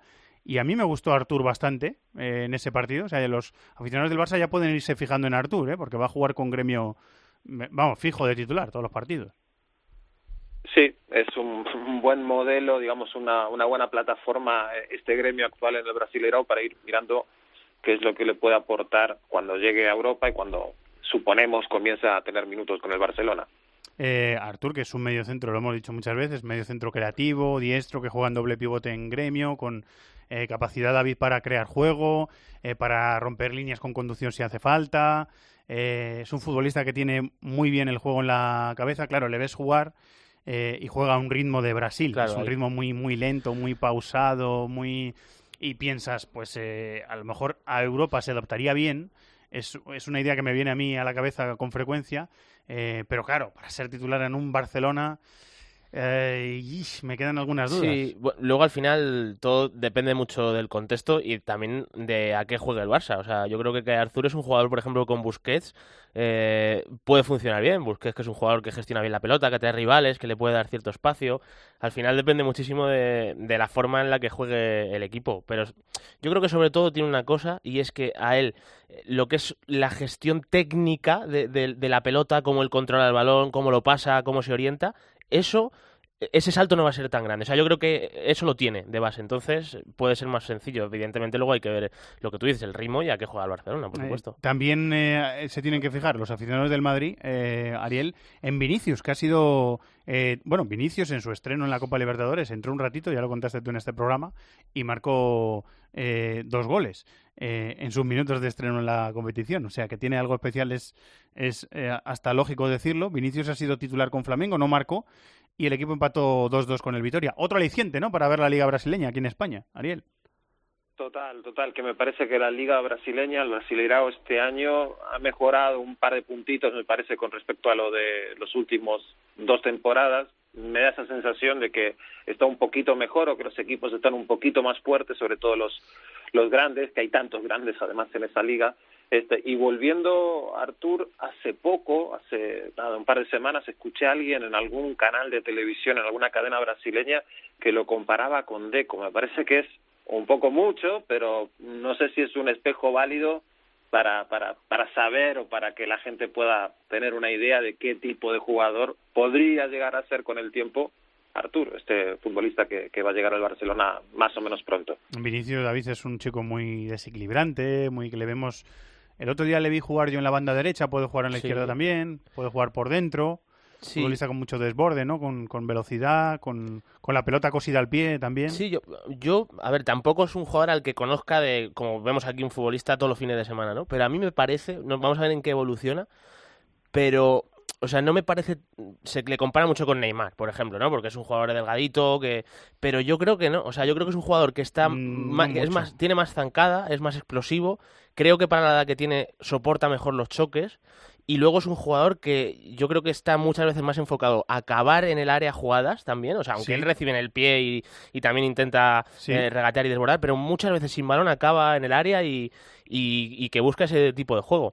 ¿Qué ocurre también? Que es un chico muy joven y que tiene que terminar de perfilar su forma de jugar. Pero bueno, el Real Madrid últimamente, en, en materia de fichar jugadores eh, jóvenes con proyección, está demostrando un ojo tremendo. Eso es indiscutible. Sí, vamos a ver cuánto tiempo tarda en llegar Vinicius a, a España. El líder, el primer líder de Brasil, eh, Ariel, es el Atlético Paranaense, eh, que le metió 5-1 a la Chapecoense en el primer partido, por eso es el primer líder, y que ha causado el equipo una polémica que eh, me ha parecido curiosa. Me la enseñaban ayer. Resulta que los, todos los equipos de Brasil, sus marcas, han diseñado eh, camisetas relacionadas con eh, selecciones o inspiradas en selecciones eh, porque es año de Copa del Mundo y eso eh, tiene muchísimo tirón en Brasil y están intentando las marcas aprovechar eh, eso. Por ejemplo, la Chapecoense ha buscado el guiño con eh, Colombia por todo lo que pasó después del accidente, la relación tan especial Sí. con Atlético Nacional y todo eso. Y resulta que Atlético Paranaense le han puesto una camiseta en teoría inspirada en la selección española eh, que a mí me parece bastante fea, la verdad, lo tengo que decir, y que ha protestado tanto la afición que la- me parece que la van a retirar.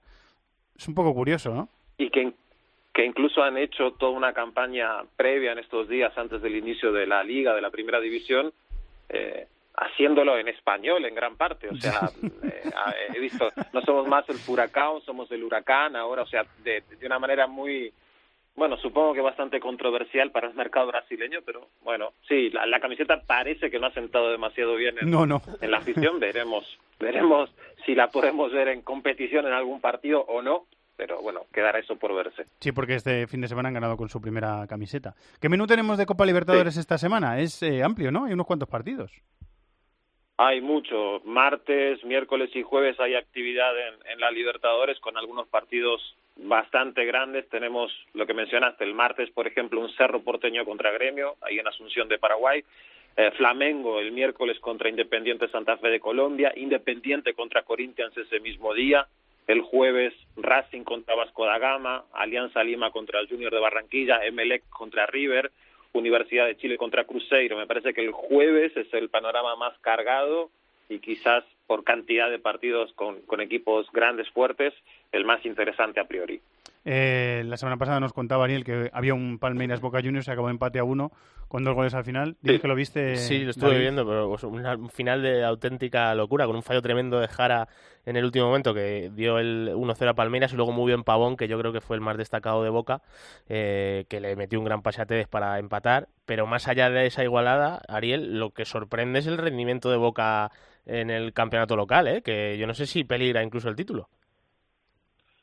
Eh, si hubiéramos hablado hace 10 días, hubiera dicho que no, de ninguna manera. Hoy mm, las cosas no están tan fáciles y los rivales no están tan lejos para Boca. Yo creo que al final de cuentas Boca se va a terminar imponiendo y va a terminar ganando esta edición de la Superliga con solvencia, finalmente sin, sin sufrir demasiado, pero es verdad que en las últimas semanas eh, trastabilla bastante el equipo de Barros Esqueloto, viene de perder este fin de semana 1 a 0 en su visita independiente, eh, no hace demasiado había perdido también, no olvidemos aparte la, la, la gran derrota en, en la final de la Supercopa Argentina ante River tampoco hace demasiado eso, hace dos o tres semanas. O sea que sí, está bajo presión y aparte no está jugando demasiado bien en la Libertadores, que como entenderán es el objetivo número uno declarado del, del equipo. Eh, o sea que sí, está entre algodones, digamos, Boca Juniors ahora mismo. Eh, cuatro puntos ahora mismo solo sobre Godoy Cruz, que es el segundo clasificado. ¿Del resto de cosas te queda Sí. algo por añadir? ¿Te queda algo por decir, Ariel? Eh, hay que estar atentos el martes por la noche, madrugada del miércoles en Europa, primera final de la Liga de Campeones de CONCACAF Sí. en Toronto, en un Toronto bajo cero y muy bajo cero. Eh, Toronto FC, el equipo de Jovinko y compañía, va a recibir a Chivas de Guadalajara. Sobre el papel, no tiene que representar ningún tipo de dificultad esta final para Toronto, porque Chivas realmente está muy mal, está muy mal, está muy lejos de, su mejor imagen, pero es una final, es un equipo grande, cuenta con afición en todos los puntos de Norteamérica donde vaya a jugar Chivas, o sea que vamos a ver si ese factor los ayuda o no. Llevaron una multitud en Nueva York entre los Red Bulls y, bueno, pudieron conseguir la clasificación a la final, pero a priori te- tendríamos que estar en las horas previas o en los días previos a ver a un Toronto ganador de esta Liga de Campeones. Ese es el gran desafío y lo- la gran apuesta que hay ahora mismo en el ámbito de la MLS. Por fin conseguir, bajo este nuevo formato, un título continental frente a un equipo grande mexicano. El Toronto de Víctor Vázquez, eh, que es vigente campeón Sí, de la. MLS. Eh, bueno, pues lo seguiremos y estaremos pendientes. La semana que viene más. Muchas gracias, Ariel. Gracias, Fernando. Un abrazo. ¡Los de las cuotas! ¡Los de las cuotas! MarathonBet, la casa de apuestas con cuotas de altura. Regístrate ya en marathonbet.es, deposita 60 euros, introduce el código BONOCOPE y juega con 90. Deposita 60 y juega con 90. ¡Los de las cuotas! ¡Los de las cuotas! MarathonBet, apuesta que no te lo esperabas. Mayores de 18 años, juega con responsabilidad. Consulte condiciones en marathonbet.es. Señor productor de este programa, señor Chato. Hola, señor director, don Fernando Evangelio. Amplio y extenso eh, este repaso a todo lo que ha dado de sí eh, el panorama del fútbol internacional. Muy amplio. Muy amplio. ¿Tenemos música? Tenemos música, por supuesto. Siempre tenemos música. A lo mejor que un no poco nos más- falte la a lo música. mejor un poco más movida de la que tendría, Sí. o sea, de la que me gustaría ahora. chunta, chunta, chun, La no verdad, tanto. pero bueno, vamos a escucharlo y seguro que la conoces. Tenemos un músico en- a los mandos de la técnica, así que tú mismo, compañero. el- el músico que está, a ver, lo que nos dice ahora. Eh, Si cabecea el músico, está bien. Si no cabecea el músico, no está bien. Ese es el resumen. Y de momento no cabecea el músico. El músico si cabecea ahora es porque está De sueño, ¿no? le tenemos de la paliza que le hemos dado. Sí, sí, mucho desgaste hoy, es verdad. Ahí está. Es una canción que me gusta mucho de una peli de Raspoiting Sí, es, está muy un clásico. de hace mucho tiempo, Sí, sí. ¿verdad? Sí. Que empieza bien, me gusta mucho y Transporting. y Es mi época Transporting. Ahí la tenemos. Que luego tuvo un remake. Hay un Transporting nuevo. Sí. Han hecho Transporting hace poco, ¿no? Sí, sí. Sí, es verdad. Pero me gusta la canción. Me gusta Ah, mucho cuando la éramos canción. jóvenes, ¿eh? Ay, esa Jóvenes. época. Y con esta te voy a contar toda la agenda que hay. Muy bien. Muchos partidos entre semana en Inglaterra. Jornada 35 que empieza este martes con un Brighton Tottenham a las 9 menos cuarto. Miércoles a la misma hora, Bournemouth Manchester United. El sábado a la una y media, West Bromwich Liverpool. Domingo a las dos y media, Arsenal West Ham. Y a las cinco y media, Manchester City Swansea. Y dura tanto esta jornada porque el fin de semana se disputan las semifinales de la FA Cup. Sábado a las 6 y cuarto, Manchester United Tottenham. A las 4 el domingo, Chelsea Southampton. Italia, jornada 33 entre semana, martes a las 9 menos cuarto, Inter Cagliari, miércoles a la misma hora, ocho partidos, entre ellos te destaco Roma Génova, Crotone Juve, Fiorentina Lazio, Torino Milán y Nápoles Udinese. Jornada 34 el fin de semana, sábado a las 6 Sassuolo Fiorentina, a las 9 menos cuarto Milán Benevento, domingo a las 3 Kievo Inter, Lazio Sampdoria. Y destaca del que ya hemos hablado, gran partido a las 9 menos cuarto, Juve En Alemania, semifinales de Copa entre semana, martes a las 9 menos cuarto, Bayer Leverkusen, Bayern de Múnich, miércoles a la misma hora, Schalke Eintracht. Bundesliga, jornada 31 el fin de semana, te destaco el sábado a las 6 y media, Borussia Dortmund, Bayer Leverkusen, 4 contra tercero, empatado a puntos. Antes a las 3 y media, Leipzig, Hoffenheim y Hannover, Bayern de Múnich, antes de jugar contra el Real Madrid en Champions. Domingo a las 6, Colonia Schalke. Francia, semifinales de Copa entre semana, martes a las 9. A ver cómo te lo digo. Les Gebres. Les Gebres. Les Herbiers. Les Herbiers Chambly. Te lo iba a decir yo, pero digo. Les Herbiers Chambly. Dilo tú. Es una gran. es Son un dos gran equipos, son dos equipos de, sí, es un gran partido. Son dos equipos de tercera división que se enfrentan en semifinales porque se lo han ganado. Claro, claro. Pues mira. Y el miércoles a las 9 y 5 caen Paris Saint Germain. Sí, señor. Jornada de liga el fin de semana. Paris Saint Germain celebrará el título ya conseguido en casa del Burdeos. El domingo a las 9 destaca la pelea por entrar en Champions. El viernes a las 9 Dijon Olympique de Lyon. Y el sábado a las 5 Olympique de Marsella Lille. Y te destaco por último final de Copa en Holanda. Domingo a las 6 de la tarde AZ Feyenoord.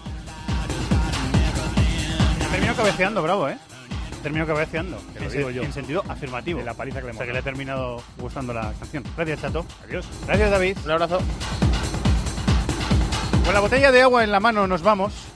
La semana que viene más. Ya ganan las eh, semifinales de Champions y de Europa League. Sigue la programación deportiva en esta casa. 3 de la tarde, 8 y media y a las 11 y media con el gran periodista y gran presentador de programas al que yo admiro personalmente, que se llama Juanma Castaño.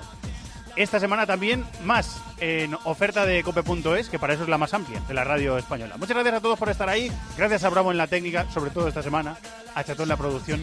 Un abrazo para todos. Adiós. En el correo electrónico thisisfutbol@cope.es, en Facebook nuestra página This is Fútbol Cope y en Twitter arroba Fútbol Cope.